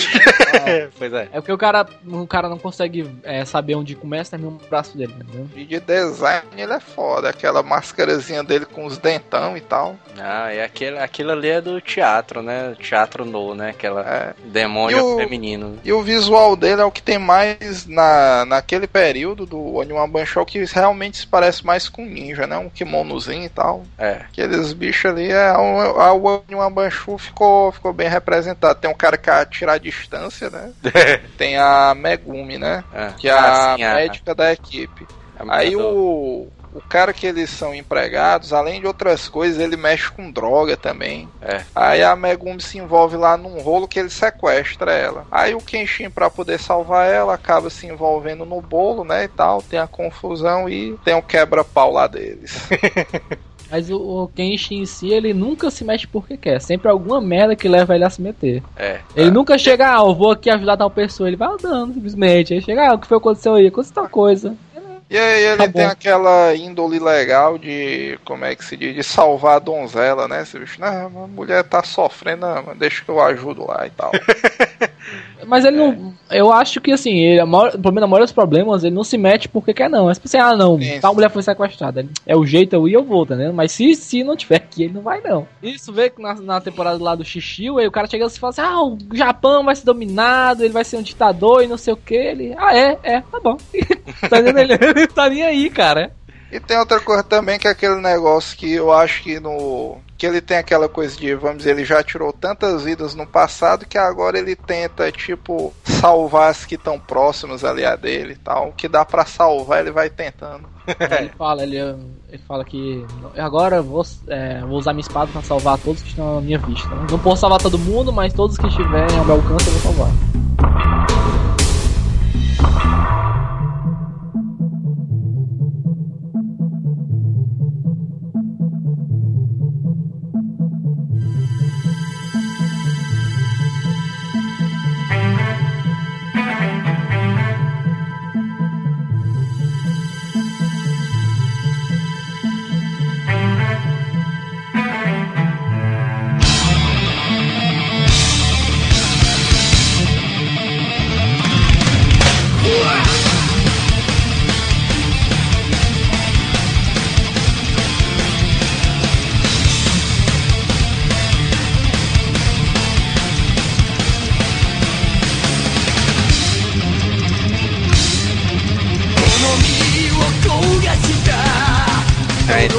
Da gente começar a falar ali sobre a maior saga, né, do Samurai X, é, eu queria tirar uma duvidazinha, porque na época que a gente começou a assistir o Samurai X ali na Globo, surgiu, foi na época que surgiu o OVA, né? Pouco tempo depois surgiu o OVA, a gente assistiu Legendado. E o Dinho, amigo nosso, dizia que Eita. Ele dizia que o dublador do Kenshin era o mesmo, a mesma dubladora do Kurama, do Yu Hakusho. Eu vou te dizer que eu me lembro da conversa do Jin, não sei porquê, pra mim é isso aí mesmo. Eu não duvido não, cara, que tipo, é que nem tu, é, tu pegar, por exemplo, o, o, Zo, o Zop do One Piece, o dublador é o mesmo dublador do Inuyasha, cara. No, no Japão tem isso não. Ah, Os dubladores são reutilizados inúmeras vezes, cara. É, mas os ouvintes vão tirar essa dúvida aí, né? Se o Jim vai cometer uma vasilada estratosférica ou não, né? Vasilada pudim, né? ah, eu, eu, acho que pode ser possível. Agora o pior porque eu tô com isso aí na cabeça, justamente eu acho por é, a influência do Jim ter dito isso aí. Mas vamos ver, né? o Kenshin ele saiu um pouco antes do do Bakumatsu cair, né, do Shogunato cair. E aí o Shishio foi recrutado, né, pro para ser um assassino do, do uhum. Shogunato. Aí eles contrataram um cara para poder matar um cara que era o traidor dos monarquistas, né? O Shishio que levou o título de sucessor, né, do Kenshin. É, exatamente. Ele não, o cara é bom, não sei o que, chama ele lá e tal. Aí foi pouco tempo depois ele teve o azar, né? Que muito pouco tempo depois caiu o Shogunato, né? Vixe, velho. Não, e é pior, mas é como a gente disse no começo do programa. O Kenshin, ele abandonou o cargo dele, porque ele já tava pensando, macho, eu vou sair aqui, mano porque quando o Shogunato acabar, mas vai muita gente se fuder eu não vou querer entrar nesse bolo, não. Aí o Xixi, não, mas vai dar certo, não sei o quê. Vai, vai ficar tudo bem, né? Não. É, pô, vai lá, fica aí no meu lugar que eu vou me embora. Falou, né? A negada vai e queima o cara vivo. E os monarquistas, eles queriam eliminar ele, né? Porque achava que o cara era tinha um poder de influência forte, né? Ali na, na época. Poderia se tornar um novo imperador. Ele era um Na verdade, eliminou ele porque ninguém queria dar um carro de... Porque assim, é, se acabasse a guerra e, e ele tivesse e ele continuasse vivo, ele ia ter que dar um cargo para ele bom. E com o tempo ele poderia se voltar e começar uma revolução de novo, tá entendendo? Aí ele falou assim: olha, Eu... como é que a gente vai acabar com esse problema? A gente vai e mata ele e acabou o problema. É que tentaram queimar o cara vivo, né? Tentaram não, queimaram, mano. Queimaram. é, isso é uma verdade. Jogaram gasolina é. dele. É, essas putas de São João, né? A galera chega, ei, vou pular essa fogueira aqui, xixi, ué. Sai corre. Xixi, segura esse galo de gasolina e pula aí, pula. pula essa fogueira. Não é perigoso não, cara. É, galera leva. Cara, ele jurando vingança, né? Ele começou a andar como Ronin, né? Também. E ele começou a juntar o exército dele, que é o Jupon Gatana, né? As 10 espadas. Que coincidência ou não, eram os caras que estavam é, insatisfeitos, né? Com a forma de governo atual e queriam Fuder. fuder. Pois é. Só que o Xixiu ele começou a se transformar em uma potência zona forte, né? O cara queria fuder todo mundo, não sei o quê. Porque de- desde aquele tempo o Xixiu já era temido pelo poder de influência dele. Ele conseguia facilmente influenciar e tal, fazer a cabeça do pessoal. O pessoal já tinha medo disso, né? Tanto que não deram cargo de poder pra ele, exatamente com esse medo. E a influência dele fosse maior do que o cargo dele. Não, agora o design ali do Xixiu é massa, mano. O cara é um- uma múmiazona ali e tal. Cara, E chamava ele de múmia, né? Do começo. se você cagar pro design dele, ele é o melhor espadachim que já existiu. Ele, ele, ele fode com, com o Kenshin, fode com, com a Osh, fode com, com o, o Saito. Fode com tudo, do- tudo seguido. Ele derruba o Kenshin, derruba o Saito, depois derruba o, o, o Sanosuke e depois o Aoshi. Ah, Tudo de mas uma vez. a equipe zona dele ali era o Jupon Gatana, ali era foda. Não, também, ele sozinho, ele sozinho, ele de- de- desce o cacete no Kenshin, depois ele desce a porrada no Saito, depois do Mas, mas tem que ter, tem que ter uma hierarquia. É. Porque ali os caras dele, tem um cara que parece o Benimaru desse vídeo aí. Esse bicho foi baseado no Benimaru, né? Que tem a espada Foi mesmo? chicote ali. Foi. Com, cumpriu o objetivo, né? Se ele se pareceu com o Benimaru. Tem a amante dele, né, a Yumi, e tem aquele outro maluco lá do terno verde, né, e tal. Mas aí, Maluco do terno verde, mano. Uhum. É, mano, o conselheiro Mas dele... aí, mas a Yumi Ah, e o conselheiro dele não são espadas, não. Hã? O Ayumi e o conselheiro dele não são espadas. Agora tem ali os outros caras ali. Tem um monjezão que luta ali com o Sanosuke. Esse monge É. é massa. É putaria demais que o Sanzuki chega, vai se mostrar, dá um soco na parede, aí cai um pouquinho na parede. aí o cara dá um soco e dá o metade da parede. Agora a saga ali do Jupon Gatana Zona ali é massa, mano. Porque mostra ali. Começa a aparecer os personagens fodão, mano. E aparece ali o Rico, mano. Soijiro Rico.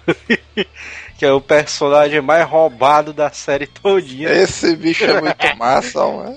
Engraçado é que o bicho é todo fuleirazão, mano. É, não sei o que. O, o massa do Seijiro Rico é essa putaria, mano, que ele ah, chegou num nível de fodar a cidade tão grande, mas que ele não tá mais nem aí pra nada. Mas, bicho, ah, mano, os caras assim, ai, mano, o Jupon Gatana quer dominar o Japão, não sei o que.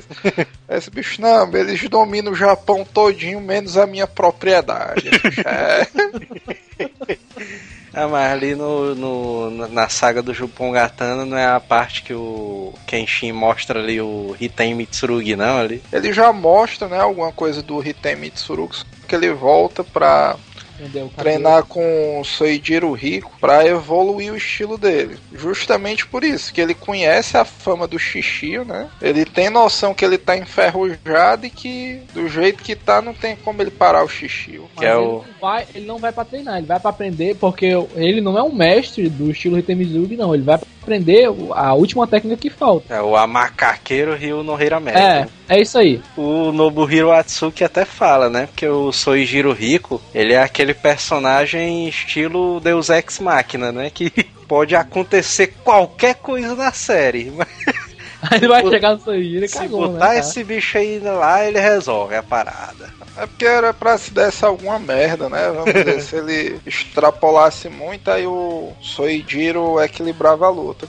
Mas ele fez isso até bem, justamente por causa da personalidade do Seijuro. Porque esse bicho, vamos dizer, ele não se mexe na batalha de jeito nenhum. Agora, se alguma coisa interessa ele e tal, aí ele intervém ali naquele momento. Mas originalmente ele não tá nem aí. Tem até o, aquele episódio, aí tem um gigantezão, que até a gente tava comentando aqui, que é o episódio do gigante. Nesse episódio aí, eles já estão na capital. Se eu não me engano, o nome da saga é até a saga de Kyoto, né? Por causa disso, que eles Ah, vão sim. pra capital e ficar alojado na casa da Missal. E aparece até o samuraizão, que é o gigantão, né? O gigantezão. É, esse Yahiko... bicho é baseado no Evangelho. E, aí, e o Yahiko usa o, o, o... É, o Yahiko quer inchar, né? Ah, o Não, o Yahiko usa o, o estilo de Midzurugi.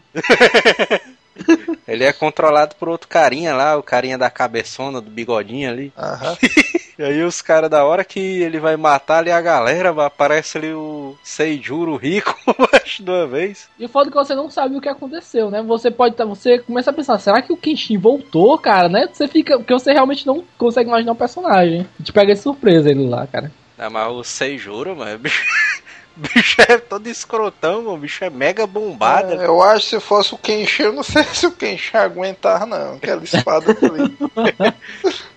É porque ele vou... diz que o, o estilo Hitai Mitsurugi, né, depende de uma força física absurda, né, ali pro cara usar a técnica. Uhum. E o Kenshin, ele é, ele é bem magro, né, ali na frente ali do Rico. Ali. Isso é uma verdade, uma das premissas do Hitai Mitsurugi. Não é uma, eu não digo não é uma força física absurda, mas é um condicionamento físico extremo. Seijuro Rico como mestre, o bicho é bombadaço, né? É. O bicho é monstruoso. O bicho é monstro, ele derrota o cara ali brincando, né, mano? Aliás, ele fica brincando ali com o gigantão, mano. Porque o cara, rapaz, mano, tu vai deixar ali o cara te controlar, mano. Todo fuleiro ali. Aí só o cara, não, é verdade, não sei o que, o gigante. Eu vou matar esse filho da puta. Cadê ele? Cadê ele? fica procurando o cara. O Rico ali é foda demais, cara. Um dos melhores personagens que tem. A capa dele foi meio baseado no Spawn, né? Também. É, a capa dele foi baseada no Spawn no Jupongatena, o cara que voa, foi baseado no Batman. Foi não? Era um cego, mano. Fala, meu Deus do céu, mano. Ah, o Angelo foi baseado num cara de rock. Não me lembro quem é, mas é algum cara de banda de rock. Mas ali da, da saga do Jupon Gatana tem a luta contra o cara da espada cega ali, que é foda pra cacete, velho. Aquele cara é massa. Que aí ele usou o escudo de caça-tartaruga, né? É, é doido, Esse mesmo. bicho aí. Agora eu acho mais foda da luta desse bicho é o é o Saito na luta desse bicho. Não, é, gente, caralho, o bicho é foda. E a gente demais, nem falou cara. do Saito, né? A gente não falou do Saito. Não, é verdade, é porque o Saito ele se une à equipe do Kenshin, né? Na verdade, ah. o Saito tenta matar o Kenshin, não consegue, e finge que tava testando ele. Ah, porque Aí ele... o cara fala assim: você não ia matar ele, não, né? Ele, o, você está dizendo. O Saito, ele é um daqueles caras do Shisengumi, né? Porque do mesmo jeito que os monarquistas tinham o, os assassinos, a galera ali do Shogunato tinha um Shinsengumi que era o, o, exército deles, né? Que é aqueles caras que ficam com aquela, aquele kimonozinho azul com detalhes em branco. Ele é o policial pra mim pronto. Pois é. Todo mundo que eu via, ele é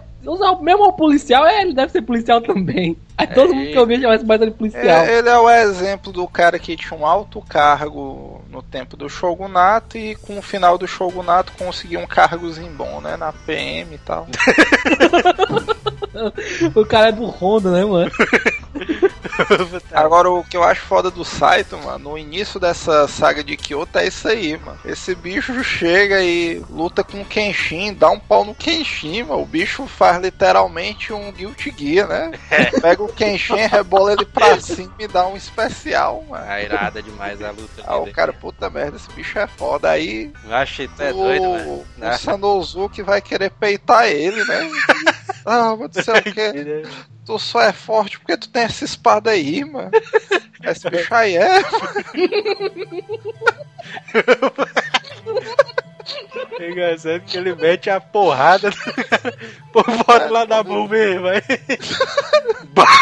Ele mete a, porra, a porrada porque a técnica dele ele conseguiu adaptar, né? Porque a técnica dele não é aquele negócio da, da perfuração, né? Do gatotsu. É. Ele conseguiu adaptar também pra porradaria da mão, mano, também. É, mano, esse bicho era foda. E aí na luta dele contra o, o espadachim cego, que é isso aí, né? É, foda. Eu não, eu não me lembro, porque faz um tempinho que eu li isso aí. Eu me lembro que tinha um negócio dos níveis, né? Se eu não me engano, na técnica do, do Saito. Tem, tem. Na, que a base da técnica do Saito é que esse bicho precisava dar um recuadazinha, né? Pra dar um impulso da estocada dele. Aí o negócio do cara cego era justamente isso, né? Que ele não dava espaço, esse bicho lutava empurrando um escudo, né? Na verdade, o cara cego, ele vai se baseando pelos sons, né? Que ele, que ele vai escutando. E aí ele, no eu, o Saito, ele tinha que dar um pulinho, né? Pra ele poder avançar e tacar a perfurada no cara, né? Aí, com o escudo, eu me lembro que ele conseguia diminuir esse espaço, ele não deixava o cara atacar. Tanto é que eu me lembro que o Saito, ele usa a técnica dele no nível zero, uma parada dessa, que é justamente que ele não precisava de espaço. Não, Era, mas era tipo o soco de uma polegada, esse bicho bem de pertinho conseguia é, usar o golpe com força e tal. Mas não, era nem, mas não foi nem muito por isso. Tanto que o cara sabia que o Saito podia usar ainda a habilidade dele. Porque o, o cara não. o- tanto que o cara mira as pernas do Saito, pra ele exatamente não poder pular, tá entendendo? Tanto que quando termina a luta, o Saito tá com a parte de cima, acima do joelho cortada. Porque o. O cara sabe que o Saito consegue fazer sem espaço, entendeu? Hum. Ele impede a, a- a- Só que sem espaço não fica tão forte. E, aliás, ele achava que não ficava tão forte, entendeu? Porque como ele não tinha é, distância pra dar o impulso todo, ele conseguiria fazer a técnica só que mais fraca. Aí vem o... Soijiro. Ah, o Soijiro é foda demais, uma luta desse bicho. Essa, esse bicho é Puta todo meio. meio novo, né? E tal. A galera ali não. O bicho é mega perigoso, né? Que a galera Ninguém diz. dá nada por ele, né, É, cara? O cara pelo o clipe cara. no começo. Acho que tá doido, mas o bicho ali tem aquela técnica do- dele da supressão do espaço, mano. Puta que pariu, velho. Esse cara- bicho é muito foda, mano. Acho que o cara, o cara, ele comprime o espaço, né? e Ninguém não consegue nem ver ele, né? Atacando. Eu me lembro que a gente fazia, era por causa disso, né? Era tipo uma metralhadora. o cara só viu trrr, esse bicho passando, aí, bicho. É porque ele usa o pé dele pra. Ele fica dando uns pulinhos, né? Pra poder é, É, pegar um pô. impulso, né? E tal. E é foda que ele é, ele é tão lesado quanto o, o, o Kenshin, né? É. Porque o, o ele tá no meio da luta lá, quebrando tudo, e de repente ele parou. Aí o que foi? Ah não, a chinela quebrou, espera eu trocar. O cara, tá bom, vai lá. Aí vai trocar a chinela, cara, no meio da luta. É, porque o cara fazer a técnica sem chinela não dá, mano. O segredo era a chinela, né? É. É uma luta do Soijiro ali é foda demais. Ele, é- ele não é um personagem tão marcante, né? Ele é marcante assim pelas, pela luta dele e as técnicas dele, mas o desenho dele eu acho que. Mas eu acho que era a ideia, cara. Porque se você olha o personagem e diz que ele é foda, na hora da luta você espera muito dele. O Soijiro, cara, foi legal porque ele te pegou tão de surpresa, ficou, caralho, meu, como é que o cara pode ser tão foda e ter uma cara de merda, né, cara?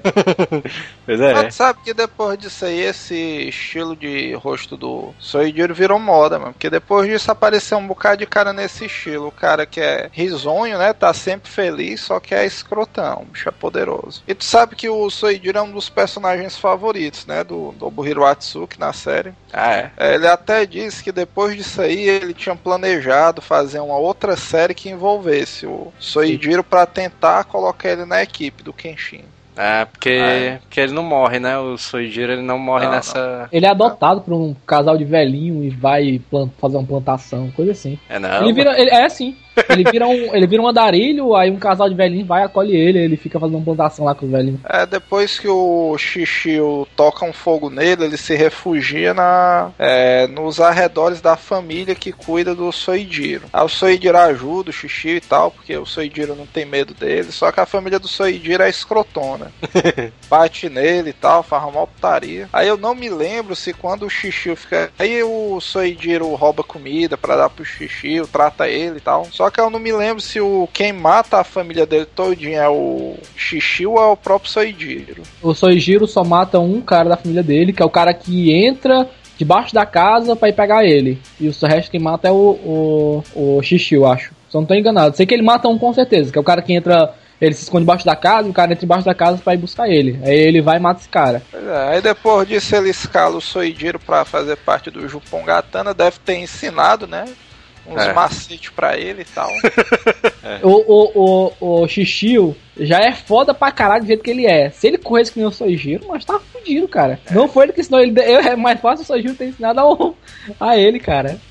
ah, mas deve ter ensinado, eu não sei por causa da personalidade do Xixio, né? Esse bicho é meio assim, tá? Não, não ensina porra a ninguém não. Se vira aí e tal.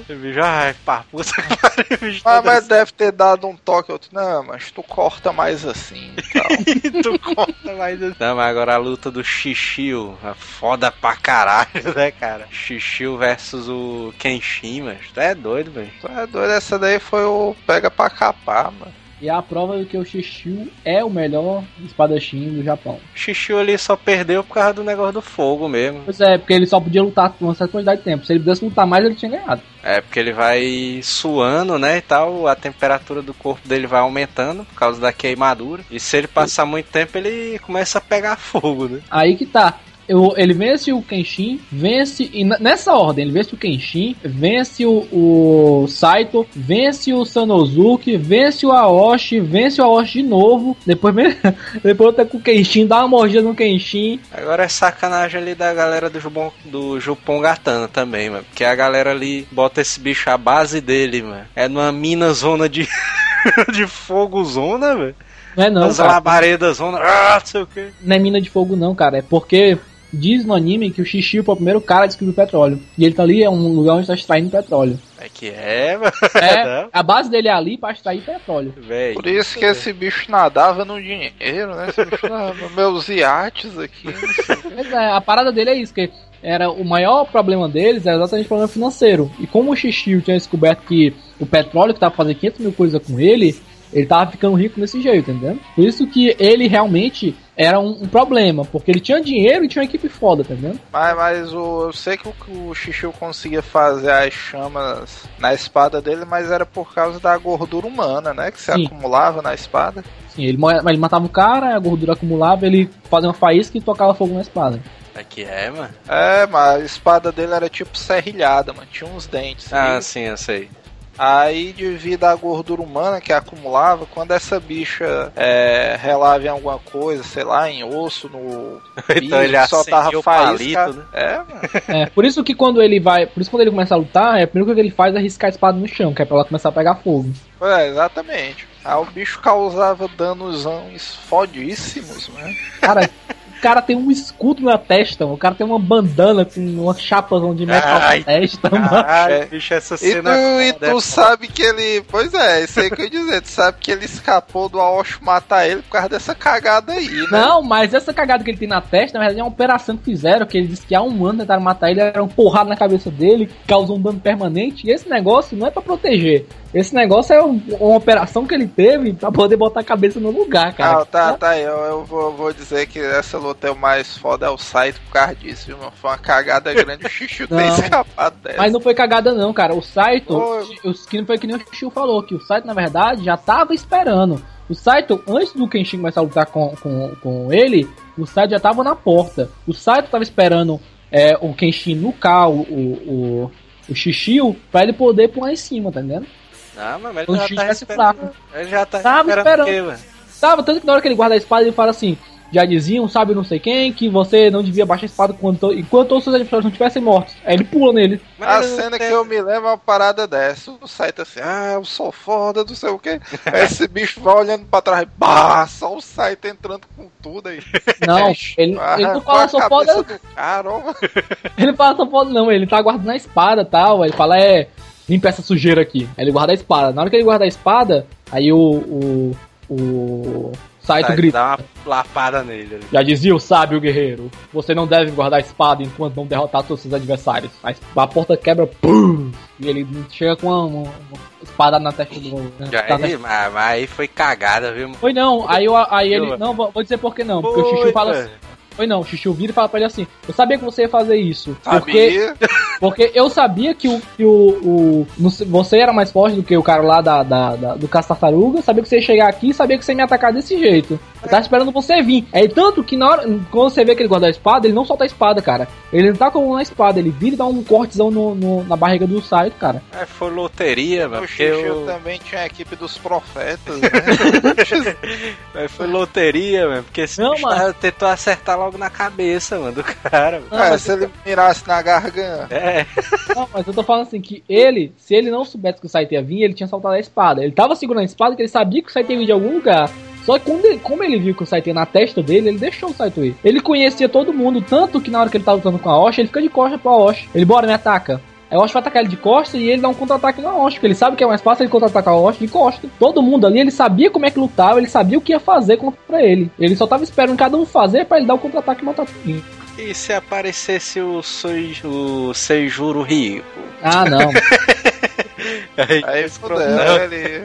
Mas aí que tá, o Seijuro Rico, ele quase morre com, com o Kagero Hyuro Hirameshi?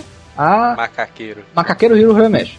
Ele quase morre com isso. Ele usou isso no. no, no Mas ele usa no. Ele, no... Sim, ele usa no. no, no, no no Aoshi, no Aoshi não, no Shishio, é. e o Shishio segura, cara, o, o Kenshin com a mão. Na hora que ele tá dando, ele vai dar lá, o, o Kenshin, ele segura o Kenshin, levanta o Kenshin, o Kenshin vai dar espada nele, dá uma espada primeiro no Kenshin. Ou tá entendendo? Ele consegue vencer tranquilo. Mas isso aí, mas tem que ver que é um mérito grande pro Kenshin, porque é como a gente falou o estilo que o Kenshin usa é um estilo que não é apto ao porte físico do Kenshin, mano.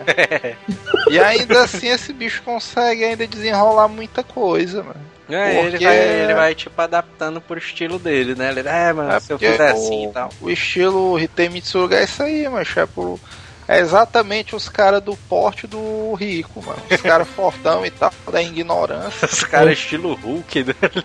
Eu, eu acho que foi cagada ali do xixi. Foi não, eu, cara. Eu, eu, não sei a luta não, mas a do, a do Saito, velho, esse bicho aí balançou as calças, viu? Não, foi, cara. Não, foi, cara. Ele tava esperando todo mundo. Ele sabia que o Saito ia pular de surpresa nele. Ele não sabia da onde, tá entendendo? Só que na hora que o Saito foi, ele sabia que ia ser na cabeça, porque ele, ele tava vendo o Saito no canto do olho. Tanto for olhar, ele tá olhando pro site com, com o canto do olho e pro som do ombro. Ixi, ele vai e afeta na cabeça dele. Lá, os ouvintes ali vão dar as opiniões dele ali. Ah, isso foi cara, cagada, é, isso foi cagada. Pra tu ver como não foi cagada, ele conhecia tanta técnica que todo mundo, que como eu te falei, cara, ele luta com a Osh de costa, macho. Ele fica de costa pra Osh. Tu, tu, tu sabe só o que é que eu não concordo muito com a tua teoria, mano? É porque eu concordo, é, o, se eu não me engano, o Xixo era um grande estrategista realmente tudo. Mas aí, mas ele é derrotado pela própria limitação dele, mano. É, mas aí que ele mas aí que tá. Ele achava que era mais importante.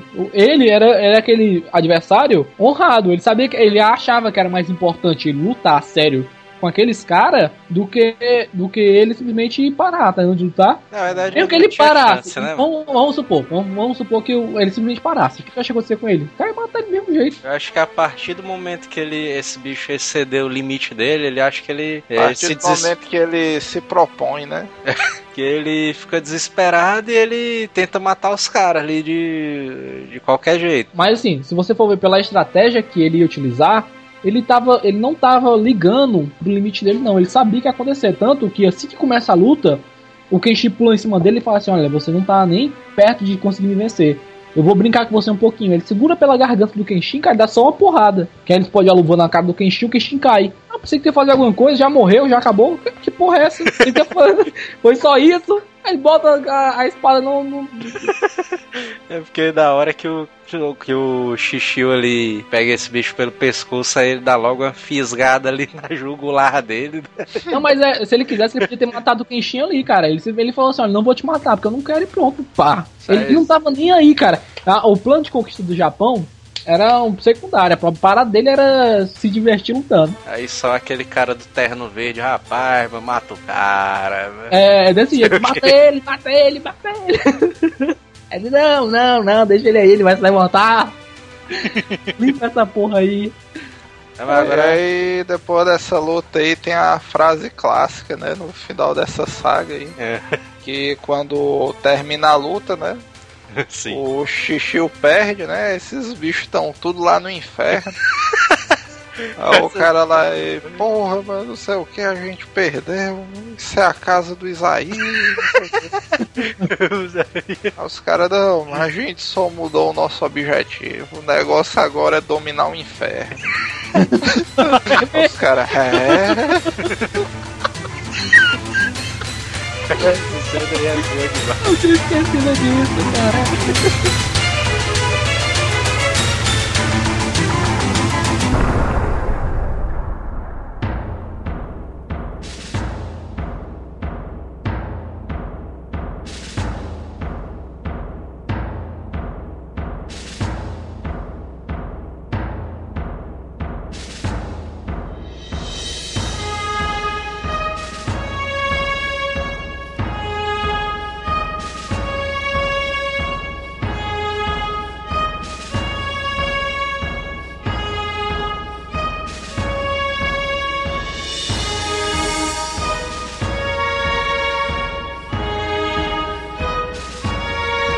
Depois dessa parte aí do Xixiu é que vem as controvérsias, né? Porque na verdade a depois da parte do Xixiu no anime é só filler, né? Sim. É a saga do Shogo Amakusa, né? Do Shogo Amakusa que o Kenshin fica cego, não sei o quê. Sim. Acho que no anime decaiu um pouquinho ali a qualidade. decaiu um pouquinho não, né, cara? É. Você tá sendo gentil. É. Eu, ficou a merda, cara. Foi Agora eu acho que colocaram aquela saga ali, mano, porque depois do da saga do Xixiu, pra mim é uma das eu não sei se che chega a ser melhor do que a do Xixiu. Mas para quem é fã do Samurai X, pra mim é, porra, é uma saga muito foda a do Enishi. Ah, do Enishi. Porque não tem no anime, né? Só no mangá essa aí, né? Agora eu acho que ela não tem no anime justamente por isso. Porque a trama dela, além de ser muito mais tensa, é, chega a ser bem mais dramática, tem uma parada extremamente mais pesada ali. Uhum. Aí eu acho que, vamos dizer, se eles mantivessem no anime, ia ficar muito estranho. Porque, por por exemplo, é, na época que eu acompanhava o Samurai X, sei lá, a gente devia ter uns 12 anos naquela época. O cara assistia por causa da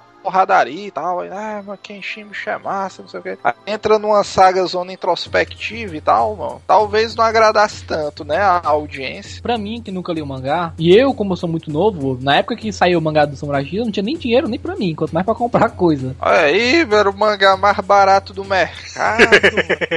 2,99, né, ali o mangá. Ah, mas isso aí é um mérito antigo que o cara tem que dar, viu, mano? Porque o, o Kenshima, em termos de custo-benefício, acho que foi o mangá mais barato que foi publicado aqui, viu, mano? Foi. Que era o, vamos dizer, é uma história excelente. E na época que saiu esse bicho era 2,90. Se bem que se tu for ver, mano, pros preços de hoje dá quase a mesma coisa, né? Se o cara fosse basear pelo salário mínimo. É. Mas aí que tá, cara. Era 2,90. Era 2,90, mas quantos mangás não são, tá entendendo?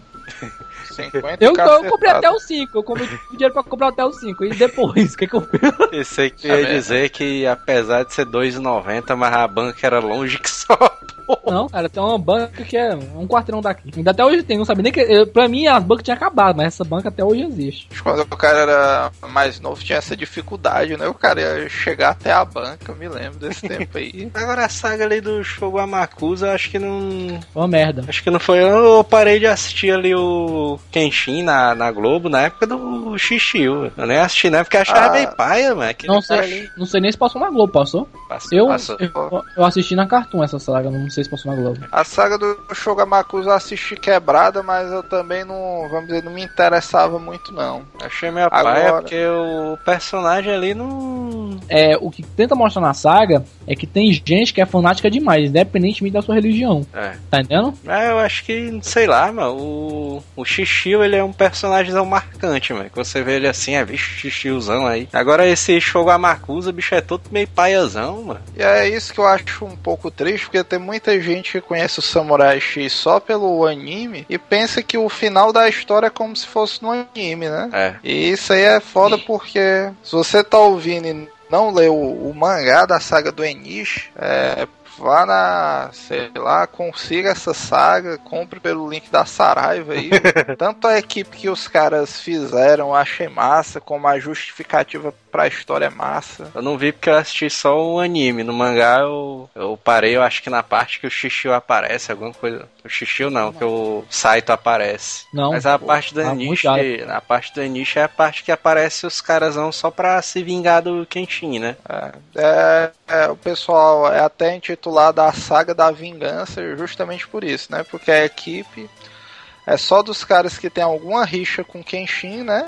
É. E estão querendo se vingar. Mas a infraestrutura da equipe dos caras é muito foda, mano. Eu não vou me lembrar exatamente os nomes, mas é o cara que. É o cara do veneno, né? A espada dele, esse bicho manipula uns venenos lá, doideira. É um cara que tem parece um cara... o Venom, né? Do, da equipe. É. Tem um cara que é tipo o Venom, que é tipo um ninjazão todo obscuro. Tem um cara que é estilo Barrete, se liga que a mão do cara é um canhãozão, doideira. eu não me lembro o nome do cara não, mas o nome do canhão desse bicho é o Armstrong. o cara eu caguei, mas o canhão é o Armstrong, viu? O importante é, é o canhão. Tá doido, na época eu ainda não tinha lido o Fumeto Alchemist, não, mano. O cara olha o nome de um canhão, não, mano. O nome da minha arma é o Armstrong, cara. Ixi, mano. O Enish, o Enish ele tem no, no OVA também, né? Conta uma história depois do, da série. É, inclusive, o, o os primeiros quatro OVAs do Kenshin, que é a origem, é. É, esses quatro OVAs são dessa saga, da saga da vingança. Ah, é? Do, do mangá? É, do... é, a saga da vingança começa assim, o, a equipe do Xixi aparece, né, e tal, aí o cara diz... Do Xixi? Não, esse... O do Enish. aí o cara diz, não, mancho, esses bichos aqui, todo mundo tem alguma rixa com Kenshin.